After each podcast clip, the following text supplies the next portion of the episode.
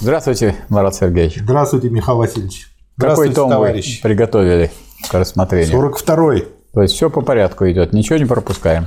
Ноябрь 20 март 21 Вот я бы это отметил, что это очень важно. Одно дело читать подряд, то есть следить за развитием, как развитие событий отображается вот таким образом у одного из самых великих умов человечества. И за этим наблюдать. А другое дело взять, так сказать, такой том, такой том, такой том. Так что лучше, прочитать 20 томов разнобой или 15 подряд? 15 подряд, конечно, лучше, потому что если мы хотим овладеть методом, то метод есть осознание формы самодвижения содержания, внутреннего самодвижения содержания. А если мы берем это все в разнобой, ну, это будет что сказал Ленин – нам важно, Это что... Цитатник будет. Цитатник будет. Нам да. важно, что сказал Ленин, или нам надо овладеть этим методом, которым Ленин пользовался. А он тогда восходит вообще к развитию философии, политэкономии, научного социализма.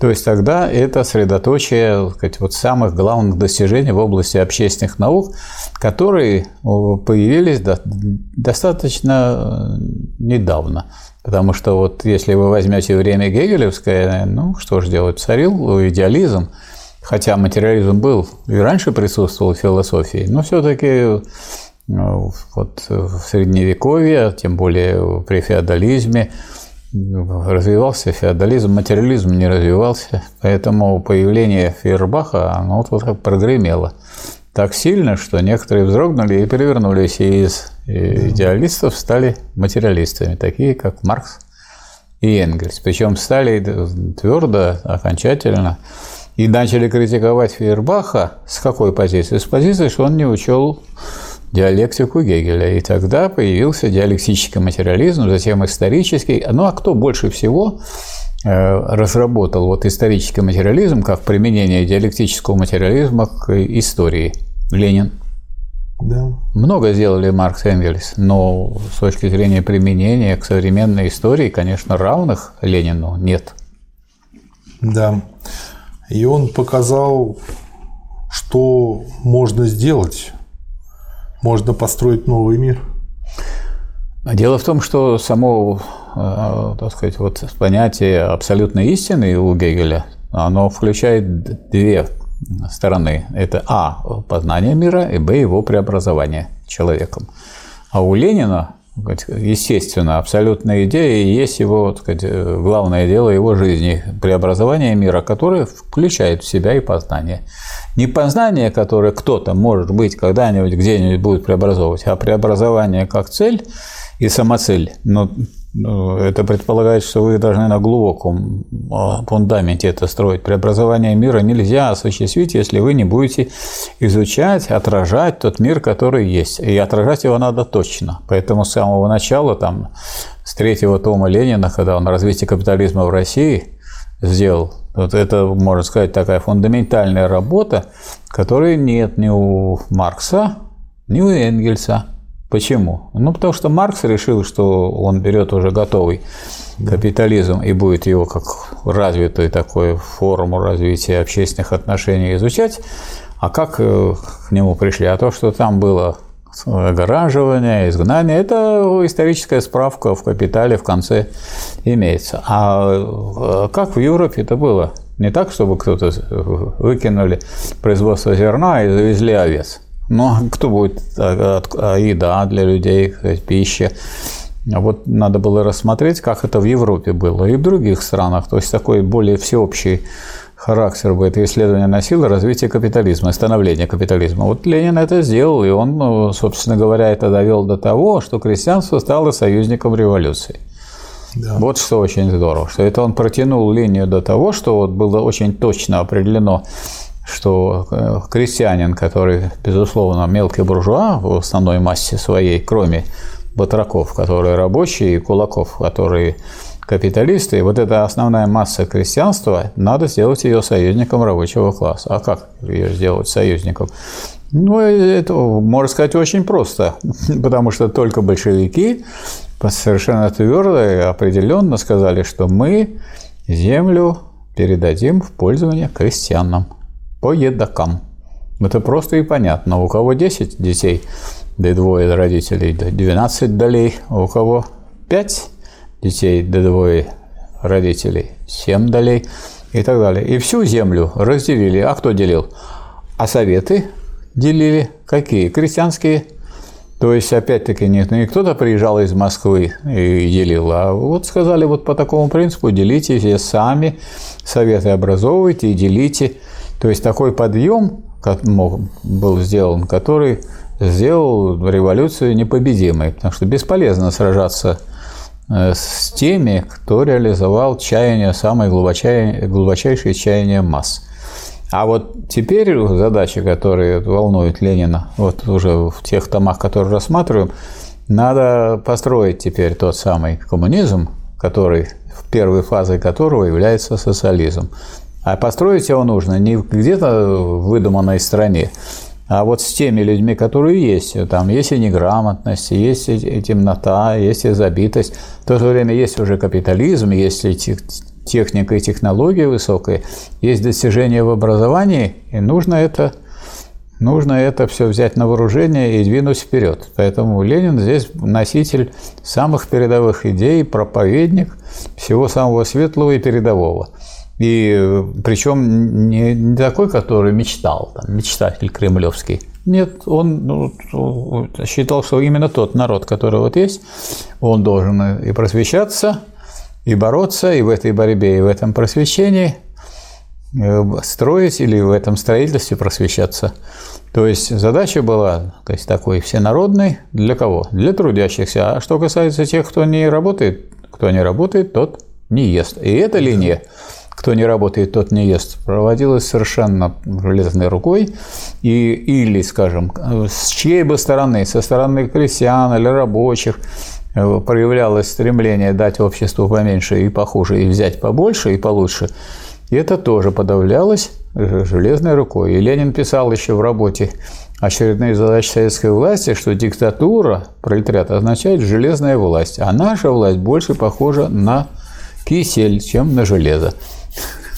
Вообще, как бы, какой еще может быть, в принципе, власть? Да, да. Все, что не железное, то не власть. Да, а так, конечно, это не власть. Бурдомоден. Да, да, да. Поэтому, поэтому, конечно, в этом смысле, ну, такие, вот таких книжек, как у Ленина, их найти невозможно больше. То есть они в этом смысле представляют собой выдающиеся достижения человечества за всю историю его развития.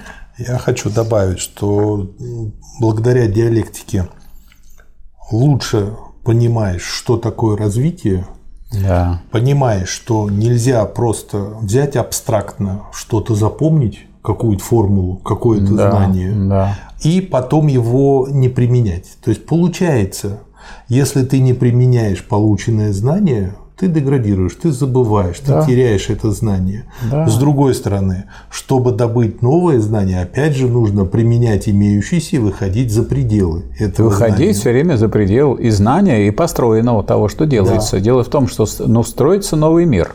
Да. Какой? Из какого материала? А из старого мира? Из того же самого. И вот в человеческом обществе то же самое. Мы строим новое общество, мы строим новый мир, мы строим его из того, что есть из капитализма вышедшего э, общества, но мы должны выходить за те пределы, которые были поставлены да, капитализмом. За те границы, которые а были. А это как делать? Вот Ленин очень хорошо, вот э, его работа показывает отличие принципиальное большевика от меньшевика.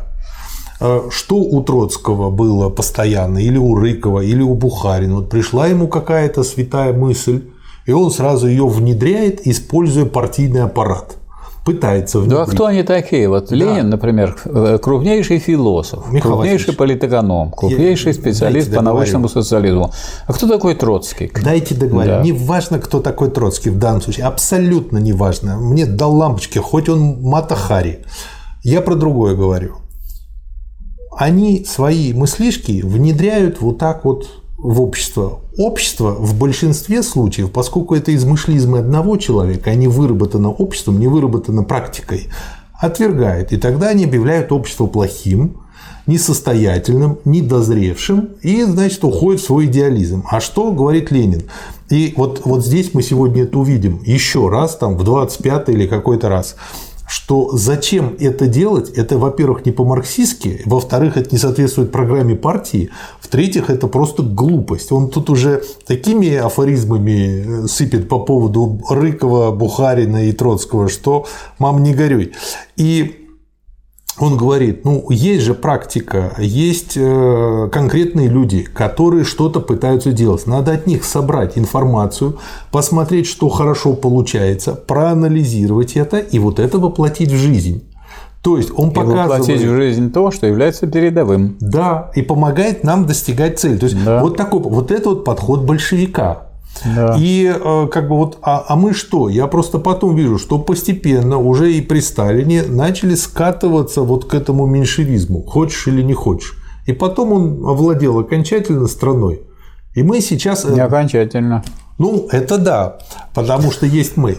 А, но э, все равно... Не только мы. Есть очень много людей, которые искренне считают себя коммунистами, но при этом, это, ну, это все равно, что как я буду говорить, я плаваю кролем, а при этом буду плыть брасом. И когда мне будут делать замечание, что ж ты брасом плывешь, я говорю, нет, это вы ничего не понимаете, я кролем плыву. Вы просто такие отсталые. Да. Вот. То есть э, ценность в этом. И получается вот здесь и хорошая практика того, как применять знания и диалектику, и э, очень хороший, э, ну, такой Э, барьер, который позволяет отсекать. Да, ну вот люди хотят подход. сейчас очень многие изучают диалектику. Мы знаем, вот видим прямо по тому да. ресурсу, который называется Академия смыслов Лоббио. Ну а где у кого взять пример применения диалектики? Какой самый блестящий пример применения диалектики? Ленин полное собрание сочинений. Ничего другого рядом просто не так стоит. Им это придет в голову, когда они начнут читать. Оно придет в голову сейчас, вот, вот мы это уже сказали, оно придет к ним в голову, а усвоится ли головой, это другой вопрос. Это, знаете, это как один знакомый, как бы, когда видел, как моя бабушка готовит борщ, все время критиковал, что-то еще такое, а потом попробовать, да это вкусно, и все, и не оторвать за уши было. Да? Вот нужно тоже распробовать, чтобы понять Конечно. пользу. Что меня поражает? Меня поражает, что несмотря на ранение, несмотря на все, э, всю тяжесть, и здесь уже видно, видно, э, там иногда проскакивает, что врачи что-то ему не позволяют или еще что-то такое мельком. Вот в этом томе уже это проскакивает. Э, и по фотографии видно, как устал человек, но темп он наращивает. Что, как я понял, главное в этом томе? Главное в этом томе – это три темы, которые разобраны просто по нескольку раз в ленинской манере. То есть, есть доклад, есть работа, есть статья, есть то и все. То есть, со всех это сторон. Это главное или основное? А, главное это три темы, а основное это как-то разобрано. Да, это правильно, да. Вот. Основное выясняется, выясняется в ходе рассмотрения. Да. Вот. Первое – это тема о концессиях очень интересная. Да. И тут много интересных э, мыслей появляется, в том числе и относительно современных концессий, которые есть сейчас. Много России, появляется, Америкой, но я думаю, надо учесть, что большого развития эти концессии в России не получили.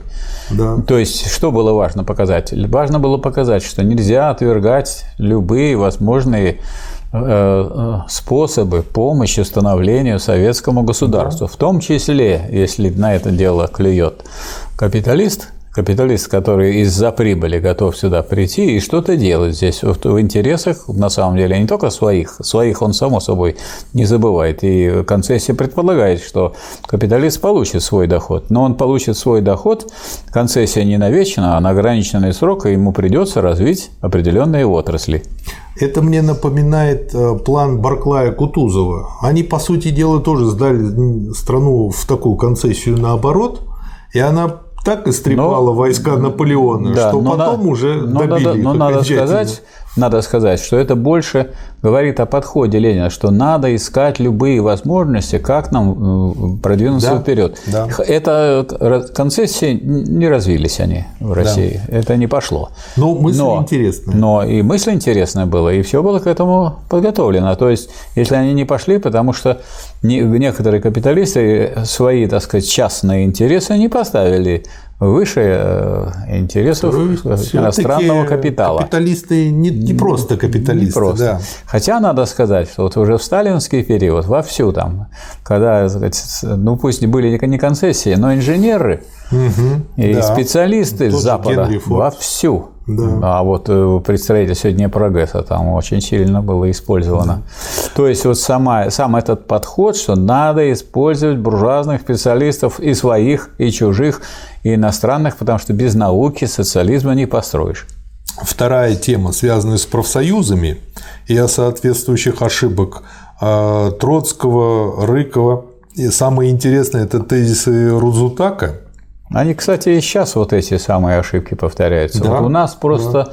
ну, засилие таких глупых совершенно так сказать, э, мнений, предложений и идей, что надо выйти из этих самых э, профсоюзов. Вы, а от, кого, вы от кого уходите? Вы уходите. Профсоюз – это союз работников. Вы, значит, увидели, что у этих работников, в этих, в этих союзов есть руководство буржуазное. А вы какое ожидали? Это же не члены партии, не члены коммунистической партии. Что вы хотите? Вы же должны работать с теми рабочими, которые есть, а не с теми рабочими, да. которых нет. Выйти вы можете. Причем играют на чисто мелкобуржуазных чувствах, а мы взносы не будем платить. Ну, хорошо, вы разрушите эти союзы, а других-то не создадите, потому что будет 3-5 человек. Эти 3-5 человек ничего не играют, они не могут сделать ни забастовку, не могут, если даже они составят коллективный договор, и один может составить, но вы его никуда не продвинете. У вас проект будет, и так он и засохнет, как проект. Да. И третья тема, хотя она здесь очень кратко освещена, это работе наркомпроса тоже очень глубокий материал. Вот сейчас последовательно да. и Работа пойду. наркомпроса – это работа с молодежью по существу. Как должен работать тот орган, который все то, что создается, он закладывает, так сказать, уже в свежие юные головы, и от этого зависит, как пойдет дальше развитие. Чтобы не получилось так, что вот это поколение сойдет, и придут люди, которые вообще с этим не знакомы, этого не знают и так далее. Ну вот сейчас вот так вот и приходит. Причем сейчас уже приходят люди уже и с капитализмом незнакомые, а только с играми. И с компьютерами, причем ну, очень ограниченно. Ну, с другой стороны, вы можете видеть по тому, что люди смотрят, читают. Люди, сказать, если есть люди, которые обсуждают Ленина, есть люди, которые это смотрят и поддерживают. Да. И одобряют. Так что и их количество растет. Их количество растет, потому да. что если Потому что одно дело говорить, что вот надо читать Ленина, а другое дело, когда вот видно, что вот как люди читают, как его обсуждают, наше время, и они говорят, вот было время, мы читали, там, обсуждали. А кто вам часто мешает? Кто за вами гоняет? Племя, кто за вами гоняется? Доля. Кто вам мешает заниматься, изучать ленинизм? Сейчас Нет? Или я спрашиваю, вы видели? Могу сказать, кто. Кто? Ну, во-первых, Владимир Владимирович Путин. Не, абсолютно Во-вторых, Ангела Меркель. В-третьих, Байден. А, эти все. В-четвертых, Трамп. Да, Трамп. В-пятых, э, Лукашенко. В-шестых, Зеленский. В-седьмых, игры компьютерные. Ой, нет, это, это все на сотом месте, Михаил Владимирович. Что, как вы могли подумать? то, то только вот, вот, вот они. То есть, кто вам запрещает читать Ленина? Никто не запрещает. Где ленинские кружки? Я не вижу. Ну вот мы тут, вот считайте, что у нас кружок. Но для кружка нужно три человека, а нас двое. Не, ну мы скоро в наш кружок привлечем третьего. Ну вот это Иосиф каждый, каждый, кто смотрит наш канал, это третий. Нет, ну тогда это будет уже четвертый. Так что у нас кружков много. Нет, пятый. То есть каждый, пятый. кто смотрит наш канал, составляет один отдельный кружок вместе с нами. То есть после того, как закончим Ленина, продолжим. Ну Сталина. это само собой. Да. Это будет сталинский кружок.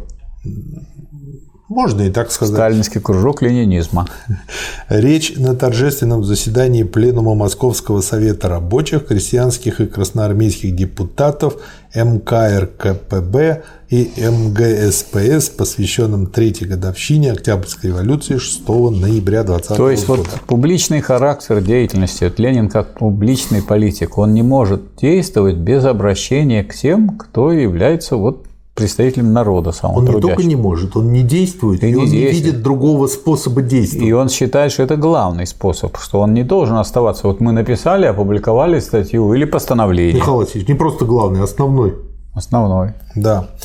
Несмотря на то, что мы слабее, вот, чем они, мы побеждаем в течение трех лет. И мы имеем право сказать без всякого похвальства, что мы победили – когда мы так говорим, не надо также забывать и другой стороны. Не надо забывать, что мы победили не больше, чем наполовину. Диалектика отовсюду вылазит. Да, мы одержали гигантскую победу благодаря самоотверженности и энтузиазму русских рабочих и крестьян. Нам удалось показать, что Россия способна давать не только одиночек героев, которые шли на борьбу против царизма и умирали в то время, как рабочие крестьяне не поддерживали их. Нет. Мы были правы, когда говорили, что Россия даст таких героев из массы, что Россия сможет выдвинуть этих героев сотнями, тысячами. Главный источник – это героизм, самопожертвование, неслыханная выдержка в борьбе, проявленная красноармейцами, которые умирали на фронте, проявленная рабочими и крестьянами, которые страдали, особенно промышленные рабочие, которые за эти три года в массе страдали сильнее, чем в первые годы капиталистического рабства. Ну вот как бы очень часто вот 80-е годы на этом бы и закончили. А Ленин продолжает. Но одним этим энтузиазмом, подъемом, героизмом нельзя кончить дело революции, нельзя довести его до полной победы. Сейчас труднейшая строительная, созидательная задача. Мы в наследство от капитализма получили не только разрушенную культуру, не только разрушенные заводы, не только отчаявшуюся, кстати, частицу «ся» почему-то перенесли на другую строчку, интеллигенцию. Мы получили разрозненную, темную массу одиночек хозяев. Мы получили неумение, непривычку к общей солидарной работе, непонимание того, что нужно поставить крест над прошлым.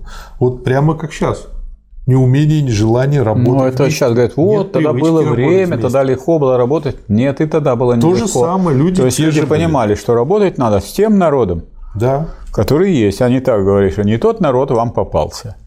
Ой, ну это ж так хорошо. Помните в «Белом солнце пустыни»? Да, запало у него не той системы. На нас э, мы теперь должны взять другое руководство. На нас теперь лежит другая, более тяжелая половина нашей задачи. Тот энтузиазм, которым мы заражены теперь, может протянуться еще год, еще пять лет. Но нам нужно помнить, что в той борьбе, которую нам придется вести, нет ничего, кроме мелочей. Вот я для себя выделил эту фразу. Она очень, на мой взгляд, глубокая. Нет ничего, кроме мелочей. Да. Вот, а в этом мы проиграли. Кто это вы проиграли? Как страна. Когда? В этом мы вы... Вот в этом мы выиграли мы. Сначала мы. выиграли, но потом не удержали. Это потом. Так вот, не удержали те, которые прекратили изучение Ленина и ленинизма. Как вы думаете, вот такая работа, которую мы с вами делаем, существовала в 50-е годы? Нет, меня это и удивляет. Нет, не было такого. Не было. Более того, Значит, такой э, книгой, которая могла послужить, ну, хотя бы такой временной заменой, был вопрос ленинизма Сталина. Угу. Это глубокая, интересная работа, которая вот для тех, кто да. прочитал Ленина, может э, являться свидетельством того, что вот правильной дорогой шли при Сталине, потому что действительно все главные основные Он пункты, все понимал и все это понимал и разобрал. Вот. А потом раз, и она куда-то выпала из системы партийной учебы. Я вот смотрел материалы э, специального, так сказать, решения Центрального комитета 49 года. Видимо, Сталин был уже больной, потому что это решение как бы прошло уже без него. А, кстати, доклад, например, по уставу делал Хрущев на 19-м съезде. И вообще умудрились 19-й съезд, стенограммы его нет до сих пор. Всех съездов есть, всех 19 нет. Значит, уже не изучали вопросы ленинизма. И, и, собственно, Ленина не изучали. Он не попал в программу. А там я вот читал, какие будут курсы в Академии общественных наук, в, в партийных школах. Там есть и философия, и политэкономия, и даже юриспруденция. Научного социализма там не было. Да. А если говорить в целом, а, это, конечно, научный социализм – это момент. Но что значит момент? Момент – это не кусок этого целого, а это то, что, с одной стороны, вроде и часть, как часть выступает, но и целое тоже. Угу. Потому что ну, политэкономия не целая. Политэкономия – это только вот производство материальное. Если вы берете ну и обращение. Если вы берете философию, она, правда, всеобщая и относится ко всему, но не целая. А вот научный социализм – это собирание всего вот этих всех этих моментов единое, живое, развивающееся целое. То есть это учение, а, это остановление социализма, а потом о развитии его в полный коммунизм. Да. Вот и это как раз э, вот это то, что есть ленинизм. Но этого изучения ленинизма не было. Во всяком случае, у меня вот такие воспоминания, как у человека, который был в 90-м году членом обкома, и я был заведующим кафедрой научного коммунизма университета марксизма-ленинизма Ленинградского горкома в партии. Я видел, что этого чтения ленинизма нет. Вот приходишь, меня посылали, чтобы я проверил, приход, прихожу на красный треугольник, вы вот читали 20 лет в системе партийной учебы находитесь, да? Ну и что вы, какую работу Ленина хоть одну прочитали? Никакой. Я недавно перебирал э, вещи старые, наткнулся на свои конспекты по марксизму-ленинизму институтские. Довольно любопытно было их читать.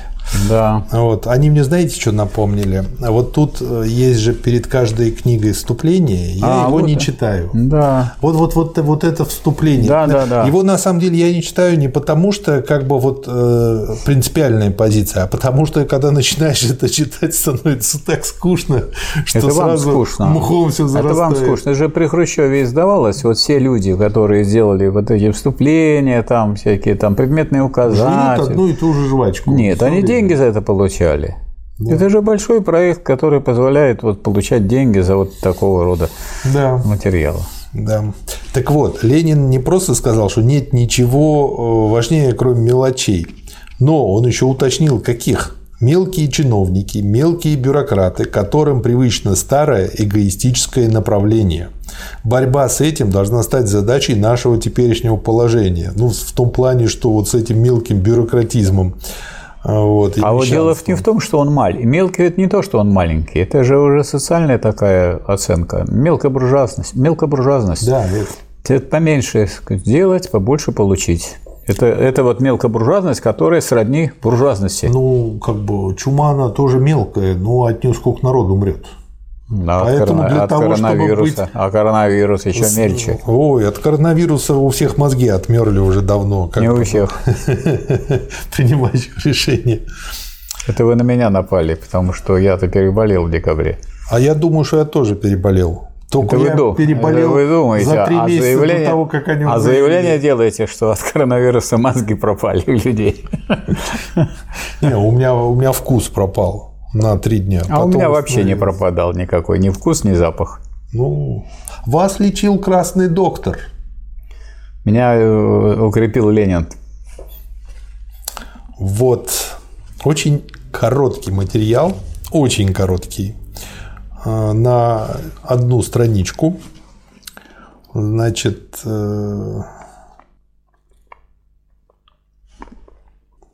Я его выделил специально. Называется «Письмо членам ЦК РКПБ». Предлагаю обдумать и в пленуме 8-11 провести поручение доклада на съезде Советов по второму пункту порядка дня «Основные задачи восстановления народного хозяйства» председателю ГОЭЛРО Государственной комиссии по электрификации России Крыжановскому. Мы получим действительное осуществление по общему плану восстановления народного хозяйства, каковой план без электрификации – ничто. Ну, понятно, энергия, энергетика. А беседовать об не основных только энергия. задачах... Имеется в виду не просто энергия, а чтобы перевести на новую вообще базу техническую, да, технологическую. Да. Чтобы машины были основаны, связаны с это этим. Это все, энергия – это все. Просто как бы это именно основание, да.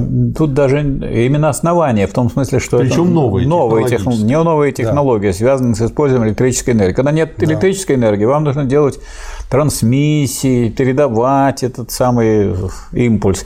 А здесь вы можете сделать индивидуальные моторы и так далее, и, и, и в, в то же время это да. всеобщее распределение энергии по всей стране. Да.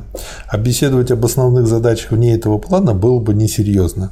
Для предварительного осведомления прилагаю первое копию записки Крыжановского «Состояние работ ГОРЛРО», брошюру «Основание проекта электрификации Северного района. Три экземпляра Троцкому, Рыкову, Бухарину. Могу достать завтра и остальным цикистам пусть созвонятся с коммутатором третий этаж, если хотят получить». Третье. Некоторые карты электрификации. Четвертое. Корректуру статьи «План э, электрификации Волжского района». И э, я почему на это обращаю внимание? Очень как бы многие интеллектуалы считают, что Гойл-Ро – это следствие того, что было разработано КЭПСом, комиссией по экономическим производительным силам, созданной Вернадским в 1915 году, то есть э, еще при царизме, и что большевики просто как бы взяли это с полки и реализовали. Так вот, я специально провел небольшое исследование то количество экспедиций, которые были в 15, 16, даже в 17 годах, не идет ни в какое сравнение с тем количеством, которые были в 18, 19, 20, просто в сотни раз отличается. Ну, потому что это там было предпосылки. Это были предпосылки, а это становление. Да. И тут э, принято не там 15 или там 16 человек, какой у нас, а 180 человек – это только авторы этой работы. То есть э, развернули такую серьезную работу, что это в принципе и не снилось. Ну вот мы потом знаем, что это и вылилось в конце концов в то, что уже появились потом планы первых пятилеток. Первый 28-й, да. 32-й. То есть я что хочу сказать, что Гойл-Ро – это именно советский проект. То есть да. то, что они привлекли те 15 человек, которые были при царе, всех надо это привлек... да, всех, всех надо привлекать, надо. особенно таких, как Вернадский, это понятно. Но э, то, что там Вернадский даже не был главным, был Крыжановский, Крыжановский это конечно. тоже факт. Но есть еще третий момент, который часто тоже вот эти все придумщики меньшевистские, э, значит, придумывают. Сейчас я нашел и выложу как бы в группу на ВКонтакте этот материал. Энергетики стали издавать э, многие свои работы. И они издали книжку, я ее еще не читал, в которой собраны материалы по Гойл-Ро, там где-то на 300-400 страниц. Вот. Под каким лозунгом СССР был построен энергетиками? То есть они придумывают миф за мифом, и дальше эти мифы распространяют. Поэтому, чтобы понять, какая-то брехня, нужно читать первоисточник, тогда начинаешь это видеть, это становится очевидно. Ну, и видно, если бы не этим занимался по существу глава советского правительства. Да. А Крыжановский, так сказать, выполнял данное ему поручение. Вот. А дальше, так сказать, товарищ Ленин, как руководитель партии, сделал так, чтобы это стало направлением деятельности партии. А когда оно стало направлением деятельности партии, оно стало направлением деятельности большевистского государства. И тогда, когда оно стало направлением деятельности большевистского государства, этот план стал разворачиваться и раскрываться как цветок и расти. То есть вот он получил всеобщий характер и полную государственную, политическую и государственную поддержку. И вот мы с вами благодаря этому тому можем проследить если уже в предыдущем томе уже были зачатки про Гойл-Ро, были материалы, то здесь мы видим, что вот 6 11 а, вот это письмо членам ЦК о том, что нужно размножить, что нужно это дело изучить то есть уже готовиться к съезду. Уже, значит, это вышло на уровень ЦК, а уровень ЦК потом на уровень съезда. И, и дальше и что будет делать Ленин? Просто да. проследим. А, следующий тоже очень короткий материал, а, и тоже его в развертывании проследим. Проект резолюции задачи профессиональных союзов и методы их осуществления. Значит, в нем следующее признавая безусловно необходимым, согласно решению 9 съезда РКП, развить, расширить, усилить участие профсоюзов в управлении производством, конференция поручает ВЦСПС немедленно подытожить практический опыт, имеющийся в этом отношении. Вот пример большевика у наилучших союзов и предприятий, разработав, возможно, более подробную инструкцию, которая помогла бы использовать этот опыт всеми профсоюзами и обязала их приступить к этому использованию более энергично, более системно, в частности, относительно привлечения специалистов. Вот почему Ленин так потом разнес и Рыкова, и Бухарина, и главным образом Троцкого, потому что вот об это начали делать, и вот так надо было делать. Что же они сделали? Они ничего не изучили, а свои хотелки начали выдавать за всеобщее. Да, то есть Ленин рассматривал всеобщую картину, целостную, целостную картину развития. Да. А развитие идет от чего? От неразвитого целого к развитому целому. А эти люди так выхватывали что-то, так сказать, что было их, так сказать, вкусу или подходу Э, казалось важным. И да. этот флюс сделали. Да, ну в бизнесе такое часто бывает. Ой, я придумал новую какую-то модельку по психологии или по продажам или еще и показывает и классифицирует. Когда спрашиваешь, как бы, ну и говоришь, что это софистика, обижаются. А когда говоришь, ребята, ну вы бы не показали, на чем это основано, как это выведено, при каких условиях, почему, а вы обижаетесь против, на Вы против нового, да. Да, говорит, да вы против нового, да. Передового. Тезисы о производственной пропаганде. Черновой набросок. Очень короткий материал, но он у меня практически весь исчерикан. То есть, как бы у вас здесь... Он не исчерикан, а исчерк... исчеркан. Ну, чирикать мне тоже нравится. Ну, Это, знаете... туда вы птица. Нет, ну вот воробьи, они же как, вот идешь мимо кустарника такого А, они там вовсю, да. Оттуда слышишь чириканье, но ни одного не видишь. Но зимой становится понятным, почему они там сидят. Потому что там ветки идут очень плотно, кошка туда не пролезет, и на расстоянии где-то метра полтора от земли он делает гнездышко. Чирикает на, съезде. чирикает на съезде. Да, его никто не поймает.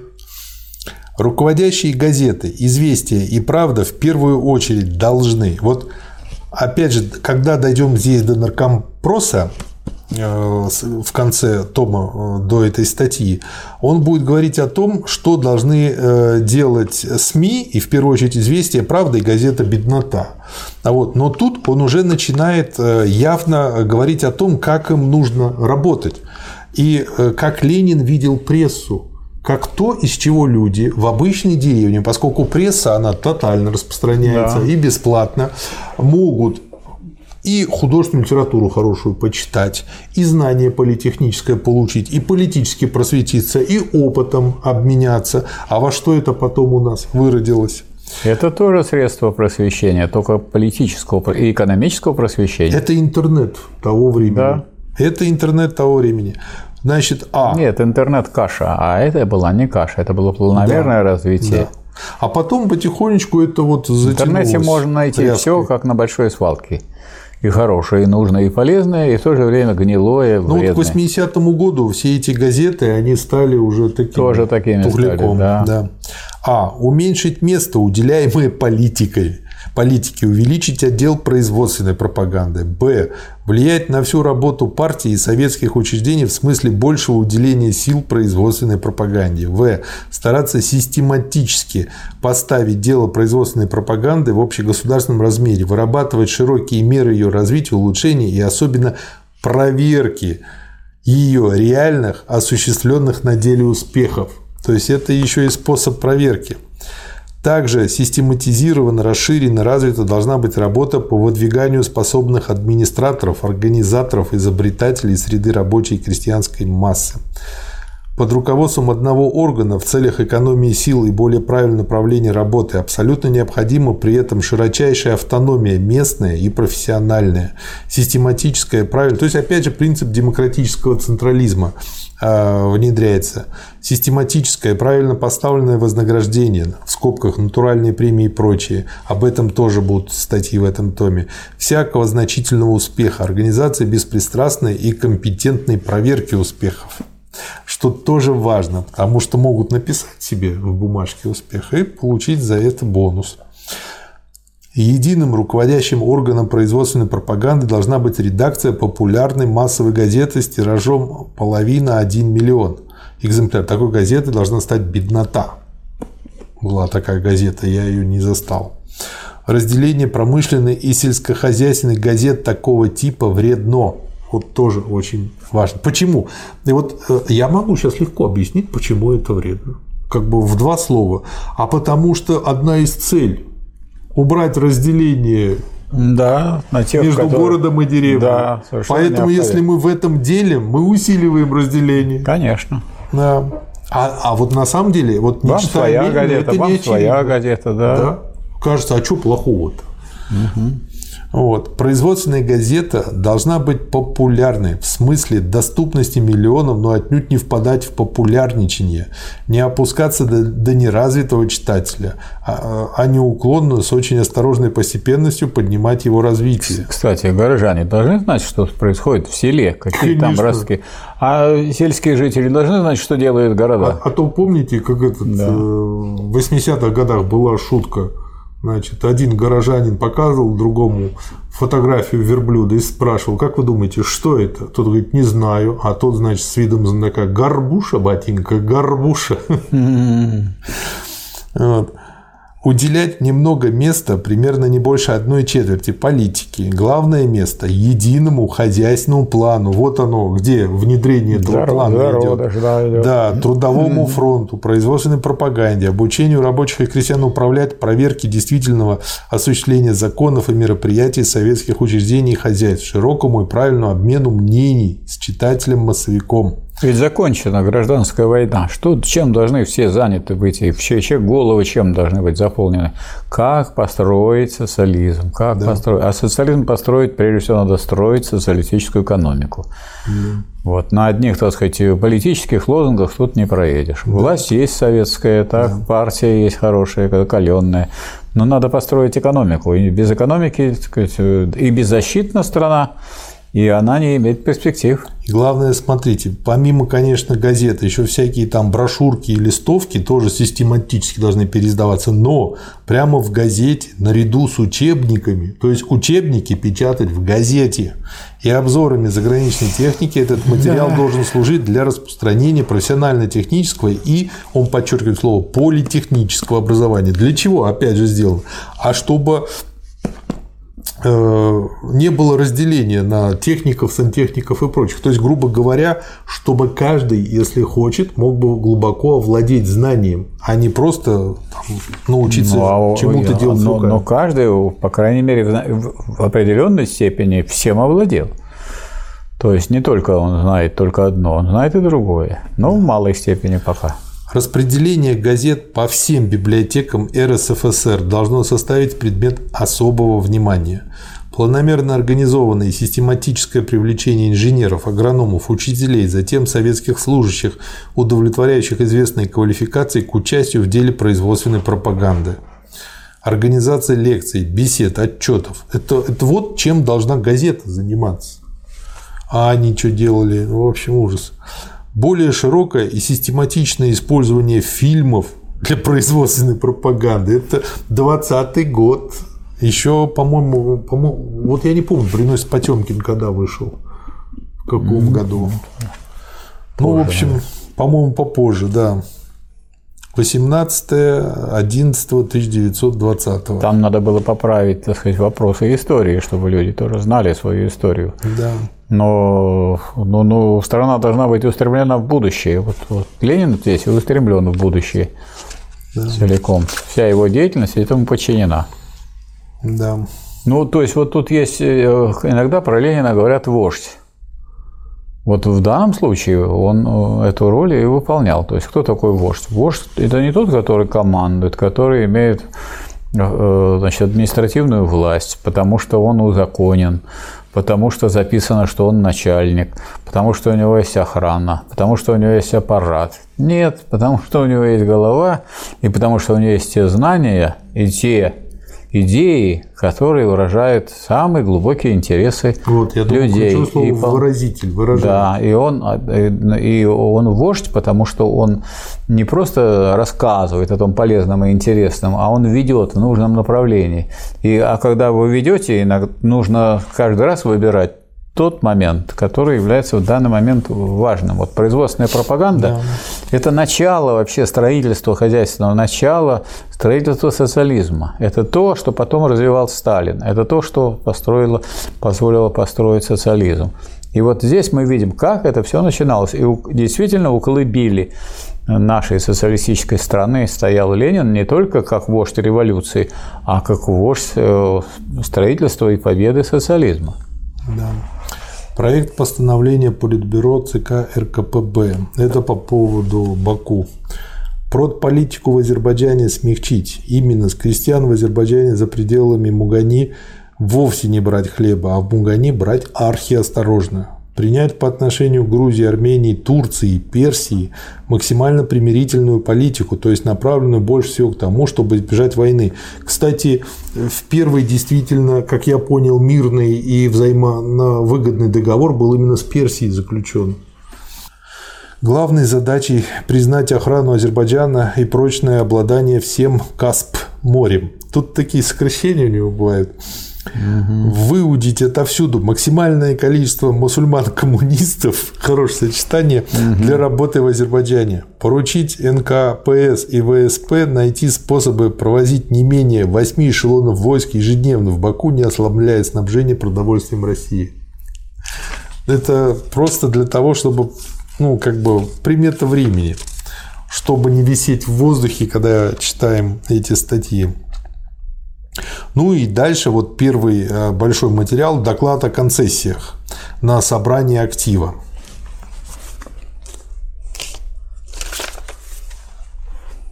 Это вот доклад о концессиях, это доклад о том, что когда вы победили, то вы как победитель можете использовать побежденных для того, чтобы они помогли вам свою победу развить. А гордые такие люди есть, которые говорят, мы победили, и мы не будем с ними взаимодействовать. Вы не будете с ними взаимодействовать, но вы свою победу не развернете и не разовьете. А вы победили для чего? Для того, чтобы ходить в шапке, на которой написано, что вы победители, или для того, чтобы вы построили не надо выбрасывать из свой ту цель, которая стоит, цель по строительству социализма. Если для строительства социализма надо привлечь а.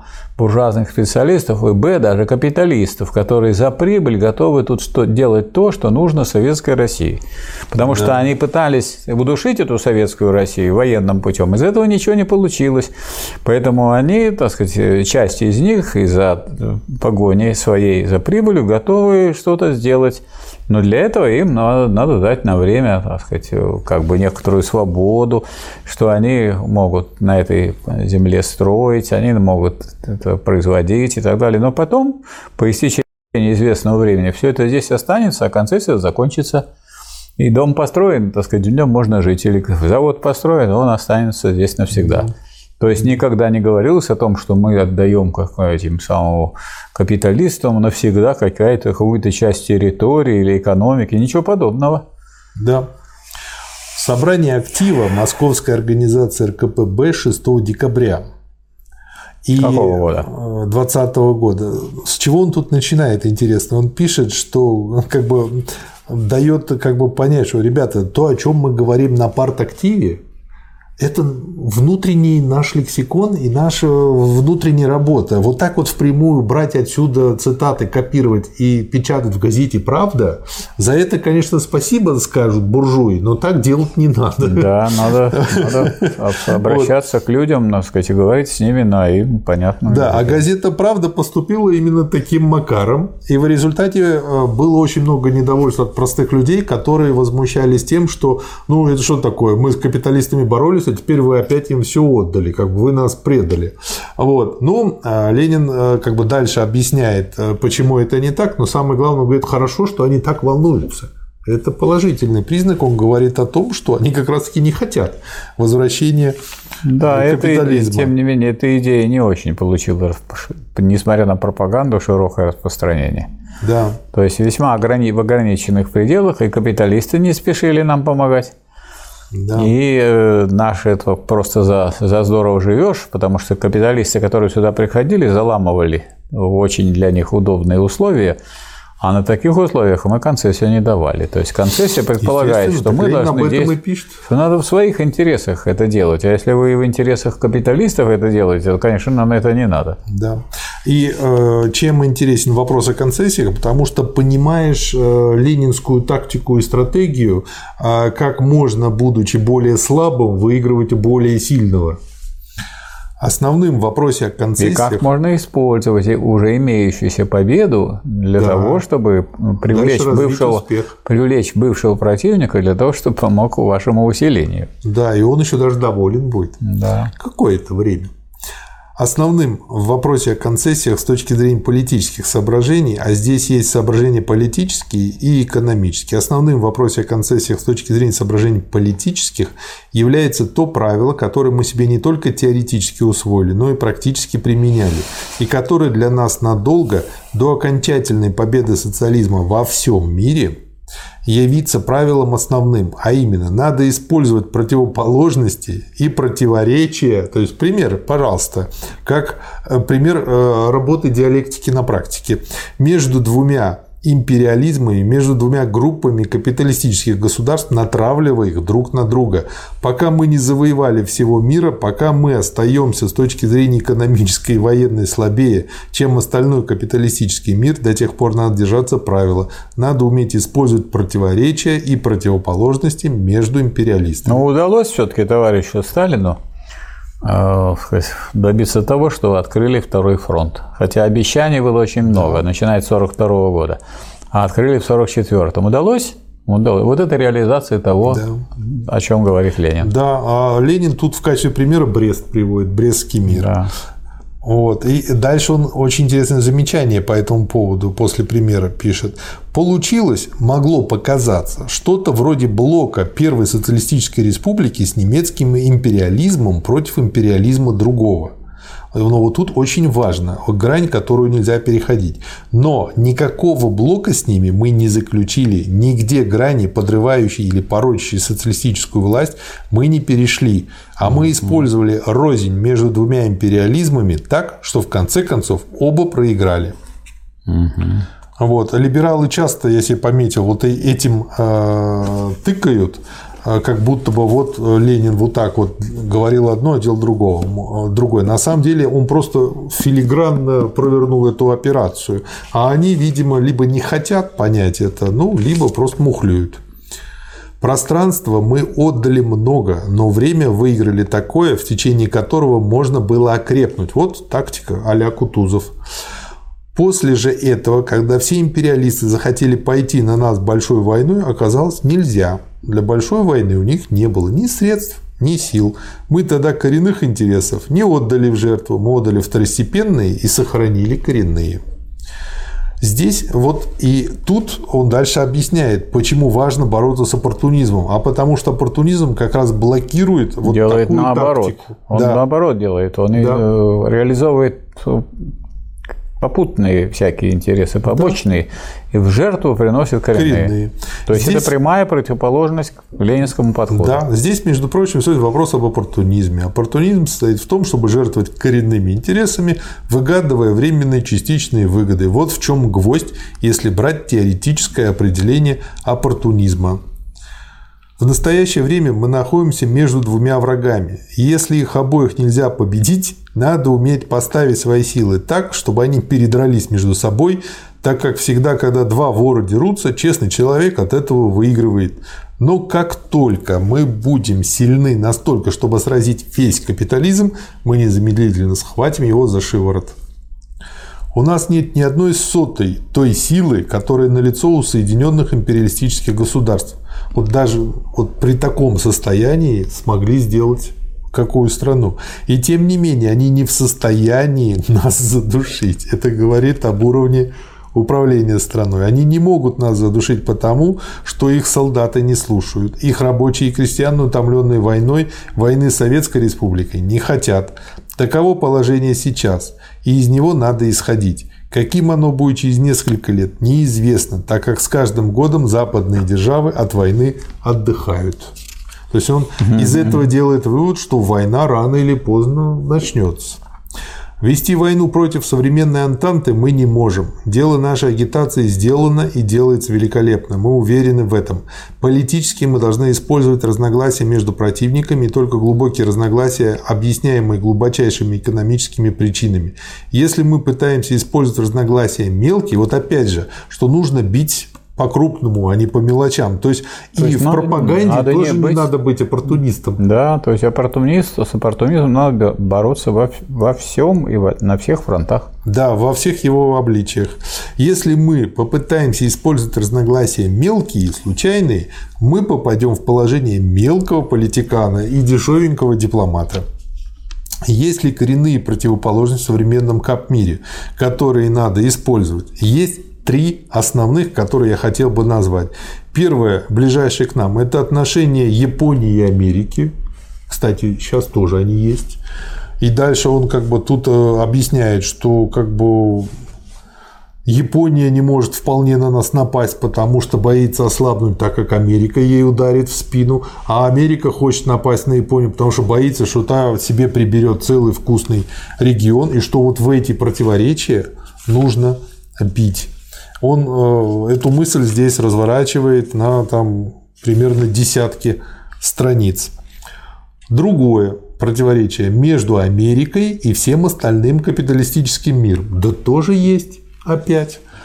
А, мы имеем перед собой величайшее в мире государство, которое к 1923 году будет иметь флот сильнее английского. Но это государство встречает все большую ненависть других капиталистических стран. Чем отличается ситуация? Есть, конечно, нюансы, но очень похоже. И третья рознь между Антантой и Германией. Германия вторая в мире страна по степени экономического развития, если первой считать Америку. То же самое и сейчас. Германия связана. Тогда был Версальский договор.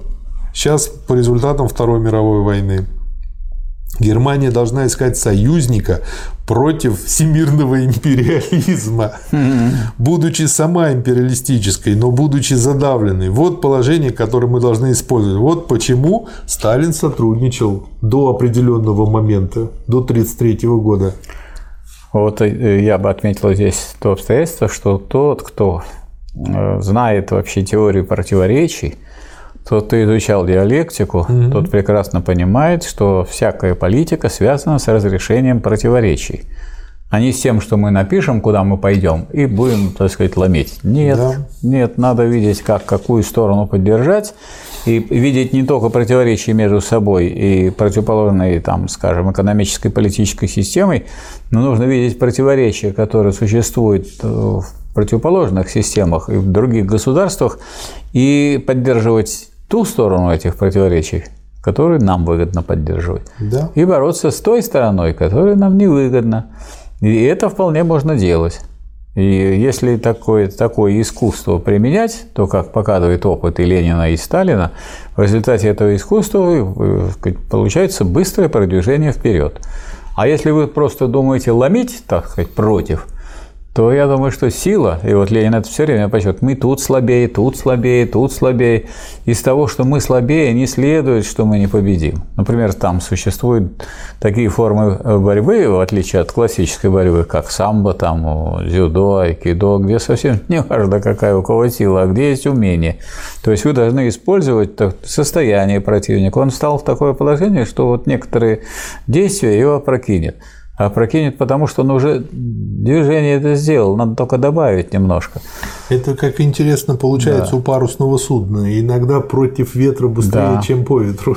Да, надо тогда видеть, да. как правильно ставить парус. Да, как поставить, под каким да, углом, под каким как, углом. И как менять э, курс. Как маневрировать. Да, маневрировать. Да. Ну вот тут нужно быть хорошим шкипером. А не так, да. что вот борьбу мы понимаем так. Одна сторона противоположности борется с другой. И кувалдой лупим в одно да. место. Нет, так не получается. Да мы переходим к области и, э, как бы на что Ленин предлагает заманивать эти капстраны.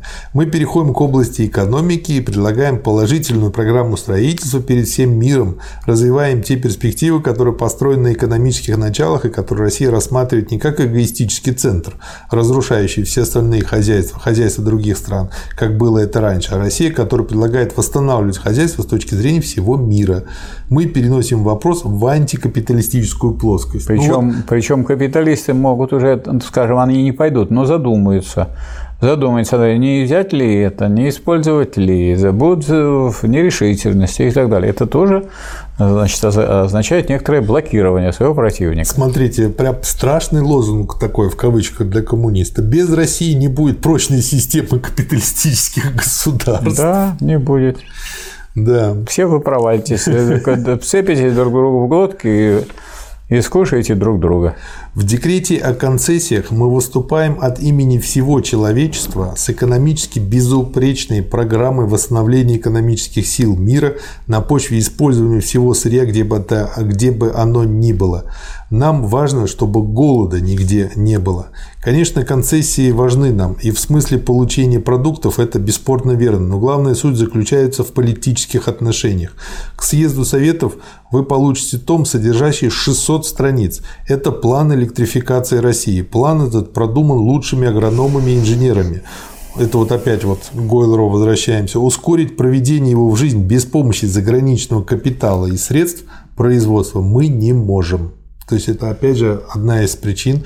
То есть получается, если Гойлеру это основание плановой экономики, а для этого основания нужны деньги, а денег мы не можем. Сейчас один по, он там дальше пишет, по оценкам 1 миллиард и 100 миллионов золотом. А такого просто не было на тот момент. Восстановить экономически, имея одну десятую до военного народного богатства, это еще более трудная задача. То есть царь-батюшка не мог, а у нас одна десятая от того, что у него было, и как же мы это сможем? Откуда взять те средства производства, которые нужны? Для того, чтобы привлечь американцев, им нужно заплатить. Они люди торговые. А чем мы заплатим? Золотом? Но золото мы не можем разбрасывать. Золота у нас осталось немного. Мы даже программу электрификации золотом покрыть не можем. Давать сырым сырьем нельзя, потому что мы своих еще не всех накормили имеется в виду едой.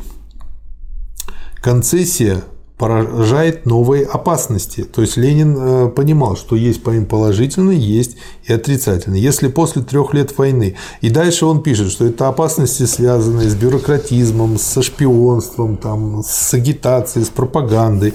Но дальше он пишет. Нет что... такого явления, у которого бы была только положительная сторона. Да, да. Нет да, такого. Нельзя, есть, нельзя надо, много надо, если вы что-то собираетесь сделать, то обратите внимание, а какие тут есть опасности, как их нейтрализовать и так далее. Да. Если э, после трех лет войны мы не сумеем поймать шпиков, тогда надо сказать, что таким людям нечего браться управлять государством. Волков боятся в лес не ходить, в общем. Было бы величайшей ошибкой думать, что концессии означают мир. Это вот еще одно заблуждение. Ничего подобного. Концессия – это нечто иное, как новая форма войны, да. а не мира. Европа воевала с нами, и теперь война переходит в новую плоскость. Экономически для нас от концессии гигантская польза. Конечно, создавая поселки, они принесут с собой капиталистические привычки, будут разлагать крестьянство. Надо следить, надо шаг за шагом противопоставлять этому свое коммунистическое воздействие. Ну, можно сказать, что здесь некоторые сравнения Ленин дает войны, потому что война – это вооруженная борьба классов, наций или государств. Да. Тут вооружения еще нет, и вооруженной формы нет, но да. так сказать, тут и, э, некоторые дух войны тут есть, потому что если мы укрепимся благодаря концессиям, значит, мы сильнее и можем остановить войну или потом выиграть в этой войне. А если мы не укрепимся, имея в виду, что не за горами наступление какое-то, которое может пойти на советскую страну, Вовсе она, так сказать, это современная мировая буржуазия не хочет просто смотреть на становление социализма. Поэтому, имея в виду перспективу, нужно усиливаться сейчас, в том числе использование, использование вероятных будущих противников. Да. Ну, дальше Ленин здесь разбирает разные варианты. А, а говорит о том, что да, цена, конечно, ростовщическая, которую нам предлагают, но все равно это нам выгодно, потому что у нас не хватает сил, ну, например, там целинные земли, все равно они у нас лежат неосвоенные. Да, да, да. А так мы вот немного, но получаем, и да. это нам помогает. И в конце заключает, концессия – это не мир с капитализмом, а война в новой плоскости.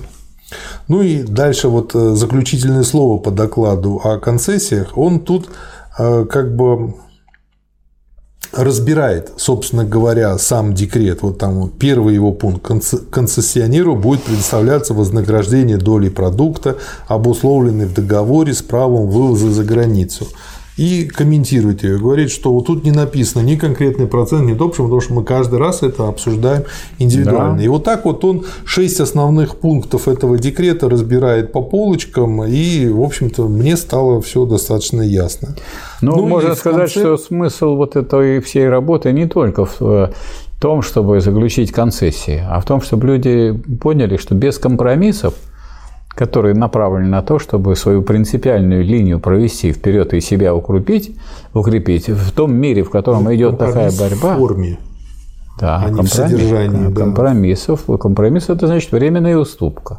И в содержании. Ну, в форме. И в содержании тоже. Ну, кому деньги отдаем, какую-то землю отдаем. Ну, земли и деньги – это не содержание коммунизма. Это не содержание коммунизма, но это реальные уступки, которые мы делаем это да. своему вероятному противнику. Это всякий компромисс. Но через эти компромиссы нужно усилить себя в большей мере, чем усилится противник. Вот да. в чем идет да. речь. Да.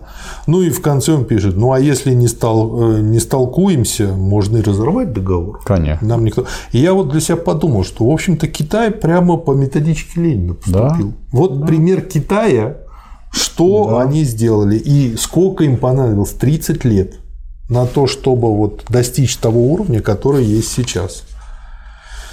Когда мы проведем электрификацию, мы будем в сто раз экономически сильнее. Тогда мы другим языком будем разговаривать. Мы поговорим тогда о выкупе. Они знают, что социалистическое общество не только быстро создает Красную Армию, но и кое в чем другом может пойти быстрее. Чем сейчас Китай занимается? Да, да, он по сути выкупает обратно. Силу надо Это набрать. Все. Силу да. набрать. А да. как надо набрать силу? Используя, так сказать, все возможности, в том числе связанные с определенными компромиссами. Да. Следующий... Он, не, он не раз, так сказать, Ленин к этой теме возвращается, что, дескать, лозунг никаких компромиссов не большевистский. Да. Вы же хотите выиграть, победить. Ну, а всякая победа, она включает в себя и отступление на некоторых моменты, в некоторые моменты времени. Ну, вот как бы, как бы отступление, опять же, это внешнее проявление. Но вот эти все отступления, они потом должны вести к победе. Да, конечно. То есть потому что надо, нужно. Потому тогда... что речь идет, э, речь идет об использовании для своей победы. Вот как идет, как стоит вопрос. Да. То есть это прием такой да, тактический. Прием заманивания да. в том числе. Дополнение к проекту постановления Пленума ЦК РКПБ о создании специального производственного органа. Первое. Дать директиву «Известием и правде» превратиться в более производственные, чем в политические органы и учить тому же, подчеркнуто, все газеты РСФСР.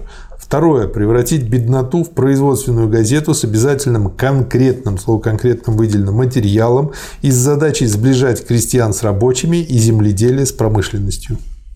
Ну, вполне коммунистические задачи. Главное, четко и ясно. И вот не да. надо дальше ничего объяснять. Как бы очень здорово. Восьмой съезд Советов. Он был с 22 по 29 декабря 2020 года. Первая его часть очень большая, посвящена опять же концессиям. Ну, там идет повтор, по сути, материала, поэтому я не буду разбирать. Но а дальше идет большая речь о внешней и внутренней политике. Вот ее, на мой взгляд, нужно очень подробно разобрать. Доклад Всероссийского Центрального исполнительного комитета и Совета народных комиссаров о внешней и внутренней политике 22 декабря. Это опять же еще чем интересно, что он всегда дает обзор текущего момента. Как бы, на мой взгляд, многие вещи можно просто переносить в учебник истории. Но дело в том, что вот посмотрите, как называется доклад Всероссийского Центрального исполнительного комитета. Это тот орган, который является постоянным органом советской угу. власти. И у него есть правительство, которое является органом уже не законодательным, а сугубо исполнительным, которое должно действовать. Это вот как раз то, что приводит в движение весь народно-хозяйственный организм, а доклад этот делают представители партии, который, как мы понимаем, э, Ленин и руководитель партии, правильно? И поэтому вот здесь, так сказать, три силы соединились, и три организации. Партия, как невидное тут ядро, но да. здесь присутствующее идейно и содержательно, это э, законодательный орган в ЦИК, да. и это правительство. Поэтому да. вот такой доклад, он обнимает все то, что нужно делать в целом. И очень трудно это в целом э, выразить и в целом реализовать, потому что если мы скажем, эти должны делать то, эти должны делать то, эти должны делать все, и не, будет, не, бу, не будем видеть этого целого не будет социалистического строительства, потому что целое в целом должно быть движение вперед э, к социализму. Да. А не топтание на месте и не просто уступки каким-то капиталистам. Да. Мне думается, что надо попытаться обобщить главные уроки, которые мы получили за этот год, не менее богатые крутыми поворотами политики, чем предыдущие годы революции. И из обобщения уроков опыта за год вывести вот опять угу. самые неотложные политические и хозяйственные задачи, которые перед нами стоят и на которые советская власть и через свои законопроекты, внесенные на ваше усмотрение и утверждение, и через всю совокупность своих мер возлагает сейчас больше всего надежд, придает им больше всего значения и от выполнения их ждет серьезных успехов в деле нашего хозяйственного строительства. Число государств, подписавших мирный договор, увеличивается, и есть большая вероятность, что в ближайшее время окончательный мирный договор с Польшей будет подписан. И таким образом будет нанесен еще один серьезный удар Союзу капиталистических сил, пытающихся вырвать у нас власть военным путем. Мы рассчитываем, что громадный опыт, который за время войны приобрела Красная Армия и ее руководители, поможет нам улучшить теперь ее качество. И мы добьемся того, что при сокращении армии, то есть уже начали думать о ее сокращении, да. мы сохраним такое основное ядро ее, которое не будет возлагать непомерной тяжести на республику в смысле содержания. И в то же время при уменьшенном количестве армии мы лучше, чем прежде, обеспечим возможность в случае нужды снова поставить на ноги и мобилизовать еще большую военную силу. Мы должны приветствовать образование и упрочнение советских республик Бухарской, Азербайджанской и Армянской, договор с Персией, о котором говорили. Сейчас весь гвоздь политического момента состоит в том, что мы переживаем как раз переломный переходный период, некоторый зигзаг, Период, когда от войны мы переходим к строительству хозяйственному. Это бывало и прежде, но не бывало в таких широких размерах. Это должно еще и еще раз напомнить нам, каковы общеполитические задачи советской власти, в чем состоит своеобразие этого перехода. Диктатура пролетариата была успешна, потому что умела соединять принуждение и убеждение объясняются, чем же в конечном счете объясняется наша победа над врагом, гораздо более сильным. Приходится ответить тем, что в организации Красной Армии были великолепно осуществлены последовательность и твердость пролетарского руководства в Союзе рабочих и трудящегося крестьянства против всех эксплуататоров. Опыт союза этих мелкособственнических партий с помещиками и капиталистами, а также опыт Колчака и Деникина убедил крестьянскую массу, что ничто среднее невозможно. Это опять про среднее. Далее, значит, э, другая цитата. Здесь оправдывается одно из самых глубоких положений марксизма, в то же время являющееся самым простым и понятным. Чем вот, оно действительно простое, э, но а, как бы не всегда понимаешь его э, вполне. Чем больше размах, тем больше широта исторических действий, тем больше число людей, которые этих действий участвуют. И наоборот, чем глубже преобразование, которое мы хотим произвести, тем больше надо поднять интерес к нему и сознательное отношение, и убедить в этой необходимости новые и новые миллионы, десятки миллионов.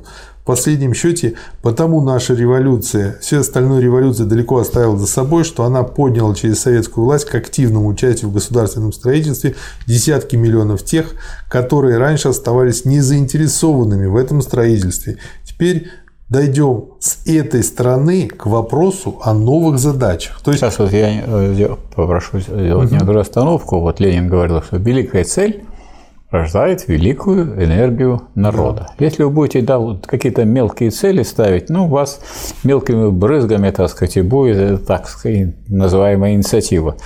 А вот если вы поставите великую цель, и, ну, надо, чтобы постановка этой великой цели была связана с путями ее достижения. То есть надо поставить не только цели, но и указать путь этой борьбы. Михаил Васильевич, а если не только невеликую цель, а там аж рост 3% экономики? Это не цель. Ну вот и рост, даже до нее рост 3%, не. Рост 3% экономики не есть великая цель. То есть надо понимать, что дело не в том, что вы там построили завод или что вы наладили что-то, а что вы строите социализм. Вот великая цель. А как строится социализм? А вот так и строится из таких вот конкретных дел, конкретных вещей, да. в том числе и благодаря некоторым компромиссам, которые приходится осуществлять. Но компромисс означает не отказ от великой цели, а использование тех возможностей, которые есть для ее достижения. Да. О создании единого хозяйственного плана, э, перереорганизации самых основных самых основ экономики России, самых основ мелкого хозяйства, крестьянского хозяйства. И это задачи, требующие втягивания поголовно всех членов профсоюзов в это совершенно новое дело, которое при капитализме было им чуждо. Поставьте теперь вопрос, есть ли здесь то условие быстрой безоговорочной победы, которое создалось во время войны, то условие, которое состоит в вовлечении в работу масс? То есть он говорит о том, что, ну, как бы вот приводит пример, что вот нам не просто так нужно массы во что-то влечь, а вот именно в это, в решении этой задачи. Если так поставить вопрос, то вы должны будете ответить. Несомненно, нет. То есть уже тогда, при Ленине, уже он был как бы недоволен тем, как это делалось. А, вот есть такое принципиальное положение э, исторического материализма, что великая цель рождает великую энергию народа. Если вы великой цели не поставите, не будет великой энергии. А если не будет великой энергии, то цель будет недостижима. А Поэтому если это... мы в качестве великой цели придумаем какой-то жупел, обманку, да, это будет, то это она может будет, и появится, это но будет, произойдет взрыв, это и будет, стоять это на будет имитация, имитация великой да. цели. А великую цель нельзя а, выдумать. Это как говорят ИБД, имитация бурной да, деятельности. Да, будет, то да. есть мы можем это обозначить как цель, дескать, вот мы строим коммунизм. Угу. Ну, это, так сказать, цель должна быть такой, которая вытекает из этого положения. Да. Вот там была цель такая, что нужно построить хозяйственные планы, потому что цель сейчас построить социализм. Да. Надо добиться, чтобы все поняли, что нам принадлежит Россия, что мы, рабочие и крестьянские массы, своей деятельностью, своей строгой трудовой дисциплиной, только мы можем пересоздать старые экономические условия существования и провести в жизнь великий хозяйственный план. Вне этого спасения нет. То есть вот как бы он просто вот показывает те грабли, по которым мы успешно, начиная с Хрущева, ходили, ходили и ходили. Нет, он показывает действительные ступени, по которым надо идти, не наступая на грабли. Ну да, да. Вот почему старые истины, которые я вам только что напомнил, старые истины о важности организационных задач, о трудовой дисциплине. Имеется в виду, почему старые? Потому что они уже давно утверждены в программе партии разными съездами. Да, но они еще истинные, вот что важно. Да, а истинность да. соответствие, так сказать, чего? К чему? С одной стороны, истинное соответствие, соответствие понятия ну, объекту, то есть тому, что есть в жизни. Но самая высокая истина состоит в том, чтобы жизнь переделать так, как в соответствии с теми передовыми идеями, которые возникают у передового класса. Да. О трудовой дисциплине, о неизмеримо огромной роли профессиональных союзов, которые совершенно исключительно в этом отношении, ибо другой организации, объединяющей широкие массы, нет – эти старые истины мы не только должны повторять, но мы должны со всей силой осознать, что наступил переход от военных задач к задачам хозяйственным. Нам нужно добиться того, чтобы поголовно все члены профсоюзов были заинтересованы в производстве, и чтобы они помнили, что только увеличивая производство, повышая производительность труда, советская Россия в состоянии будет победить. Вот что интересно, что в условиях капитализма чем должны заниматься профсоюзы? Бороться с собственниками средств производства для того, чтобы улучшить свое положение в том обществе, в котором вы живете, и двигаться к тому, что, может быть, приступить к строительству нового общества через революцию. Но если революция уже произошла, то в чем задача профессиональных союзов? Бороться с бюрократизмом, с карьеризмом, да. бороться с тем, что мешает этому дальнейшему строительству и действительному улучшению жизни. Да. Нашу пропаганду нам надо провести, э, перевести теперь на то, что гораздо труднее. На то, что касается повседневной работы рабочих в мастерской, как бы ни тяжелы были условия этой работы и как бы ни были сильны воспоминания вчерашнего капиталистического строя, воспитывающего недоверие к власти со стороны рабочих и крестьян. Надо и рабочих, и крестьян убедить в том, что без нового сочетания сил, без новых форм государственного объединения, без новых форм, связанных с этим принуждением, мы из того болота, из той пропасти хозяйственного развала, на краю которой мы стоим, не выйдем, а мы из этого выходить уже начали. Вот смотрите, Ленин говорит, из новых форм, в том числе и принуждения. И он не раз говорит, убедить, а потом и принудить. Почему?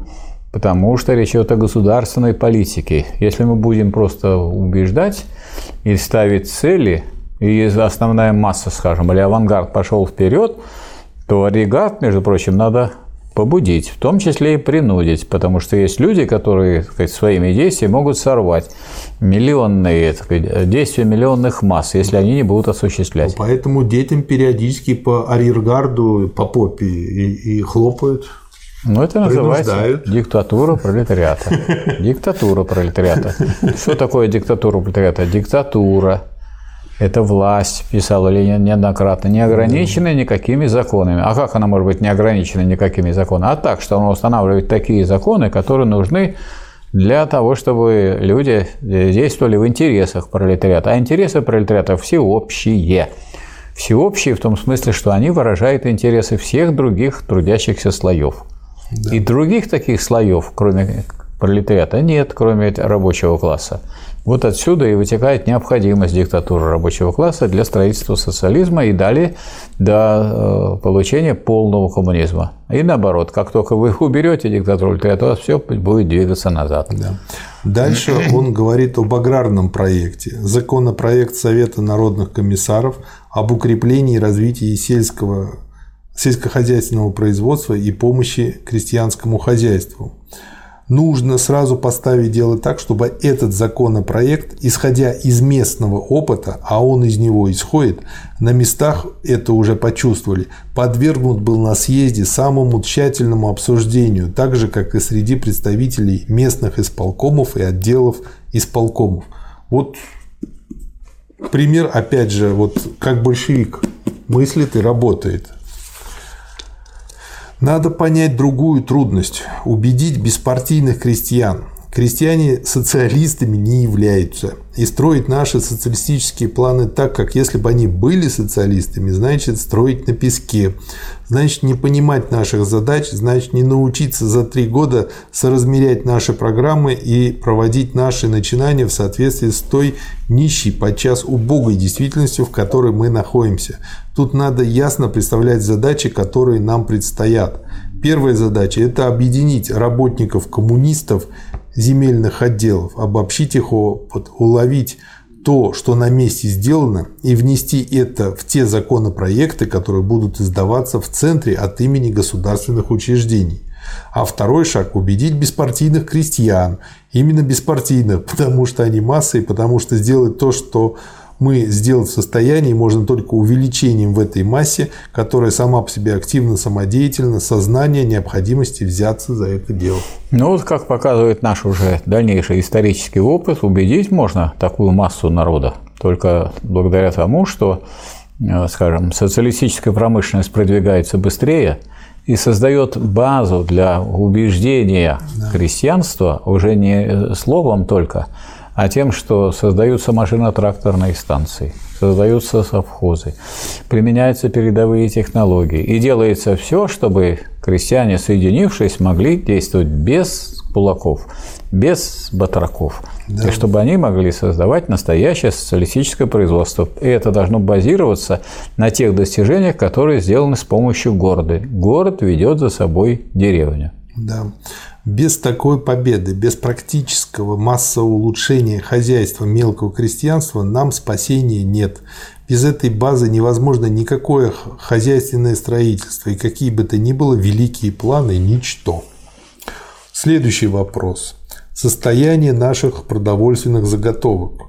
Ну и он тут перечисляет, что было 320 миллионов пудов хлеба до революции, в первый год революции 50, при 50 миллионах пудов, э, голод, холод, нищета в сильной степени, ну, конечно, когда сколько, почти в 7 раз меньше. Это как да. еще выжили, сколько умерло людей. Второй год уже 100 миллионов, третий год 200 миллионов. Ну и тут, значит, э, судя по всему, по сведениям, получается, что в этом году уже подбираемся к дореволюционному уровню. Фондом приблизительно в 300 миллионов располагать мы будем, может быть и больше, а без такого фонда невозможно восстановить промышленность страны. Настоящая основа хозяйства – это продовольственный фонд. Мы рассматриваем этот продовольственный фонд как фонд восстановления промышленности, как фонд помощи крестьянству. Не имея его, государственная власть – ничто. Без такого фонда социалистическая политика останется только по желаниям. А, и из этого дальше он переходит к следующему вопросу. Закон о натуральном премировании. И говорит о том, что во многих местах это премирование э, выродилось в обычную надбавку. Ну, приписали всем по чуть-чуть. И все, так сказать, начали это выполнять. И что да, вот с этим надо Вместо бороться. того, чтобы выделять лучших и поддерживать в первую очередь лучших, а не исходить из того, что всем сестрам по серьгам. Да, ну дальше говорит Почему с этим надо бороться, как, и подробно это объясняет. Вы хотите уничтожить неравенство. Неравенство не уничтожается уравниловкой. Да. А, ну и декларациями тоже. Дальше вопрос о торфе, о том, что мы можем э, уже как бы на основе торфа делать многие электростанции, и это тоже даст очень много, как важно это делать, и как много косяков в этой области сделать. Ну и в том числе это удобрения очень важны. Да. Ну вот э, ведь э, в Подмосковье э, в одном районе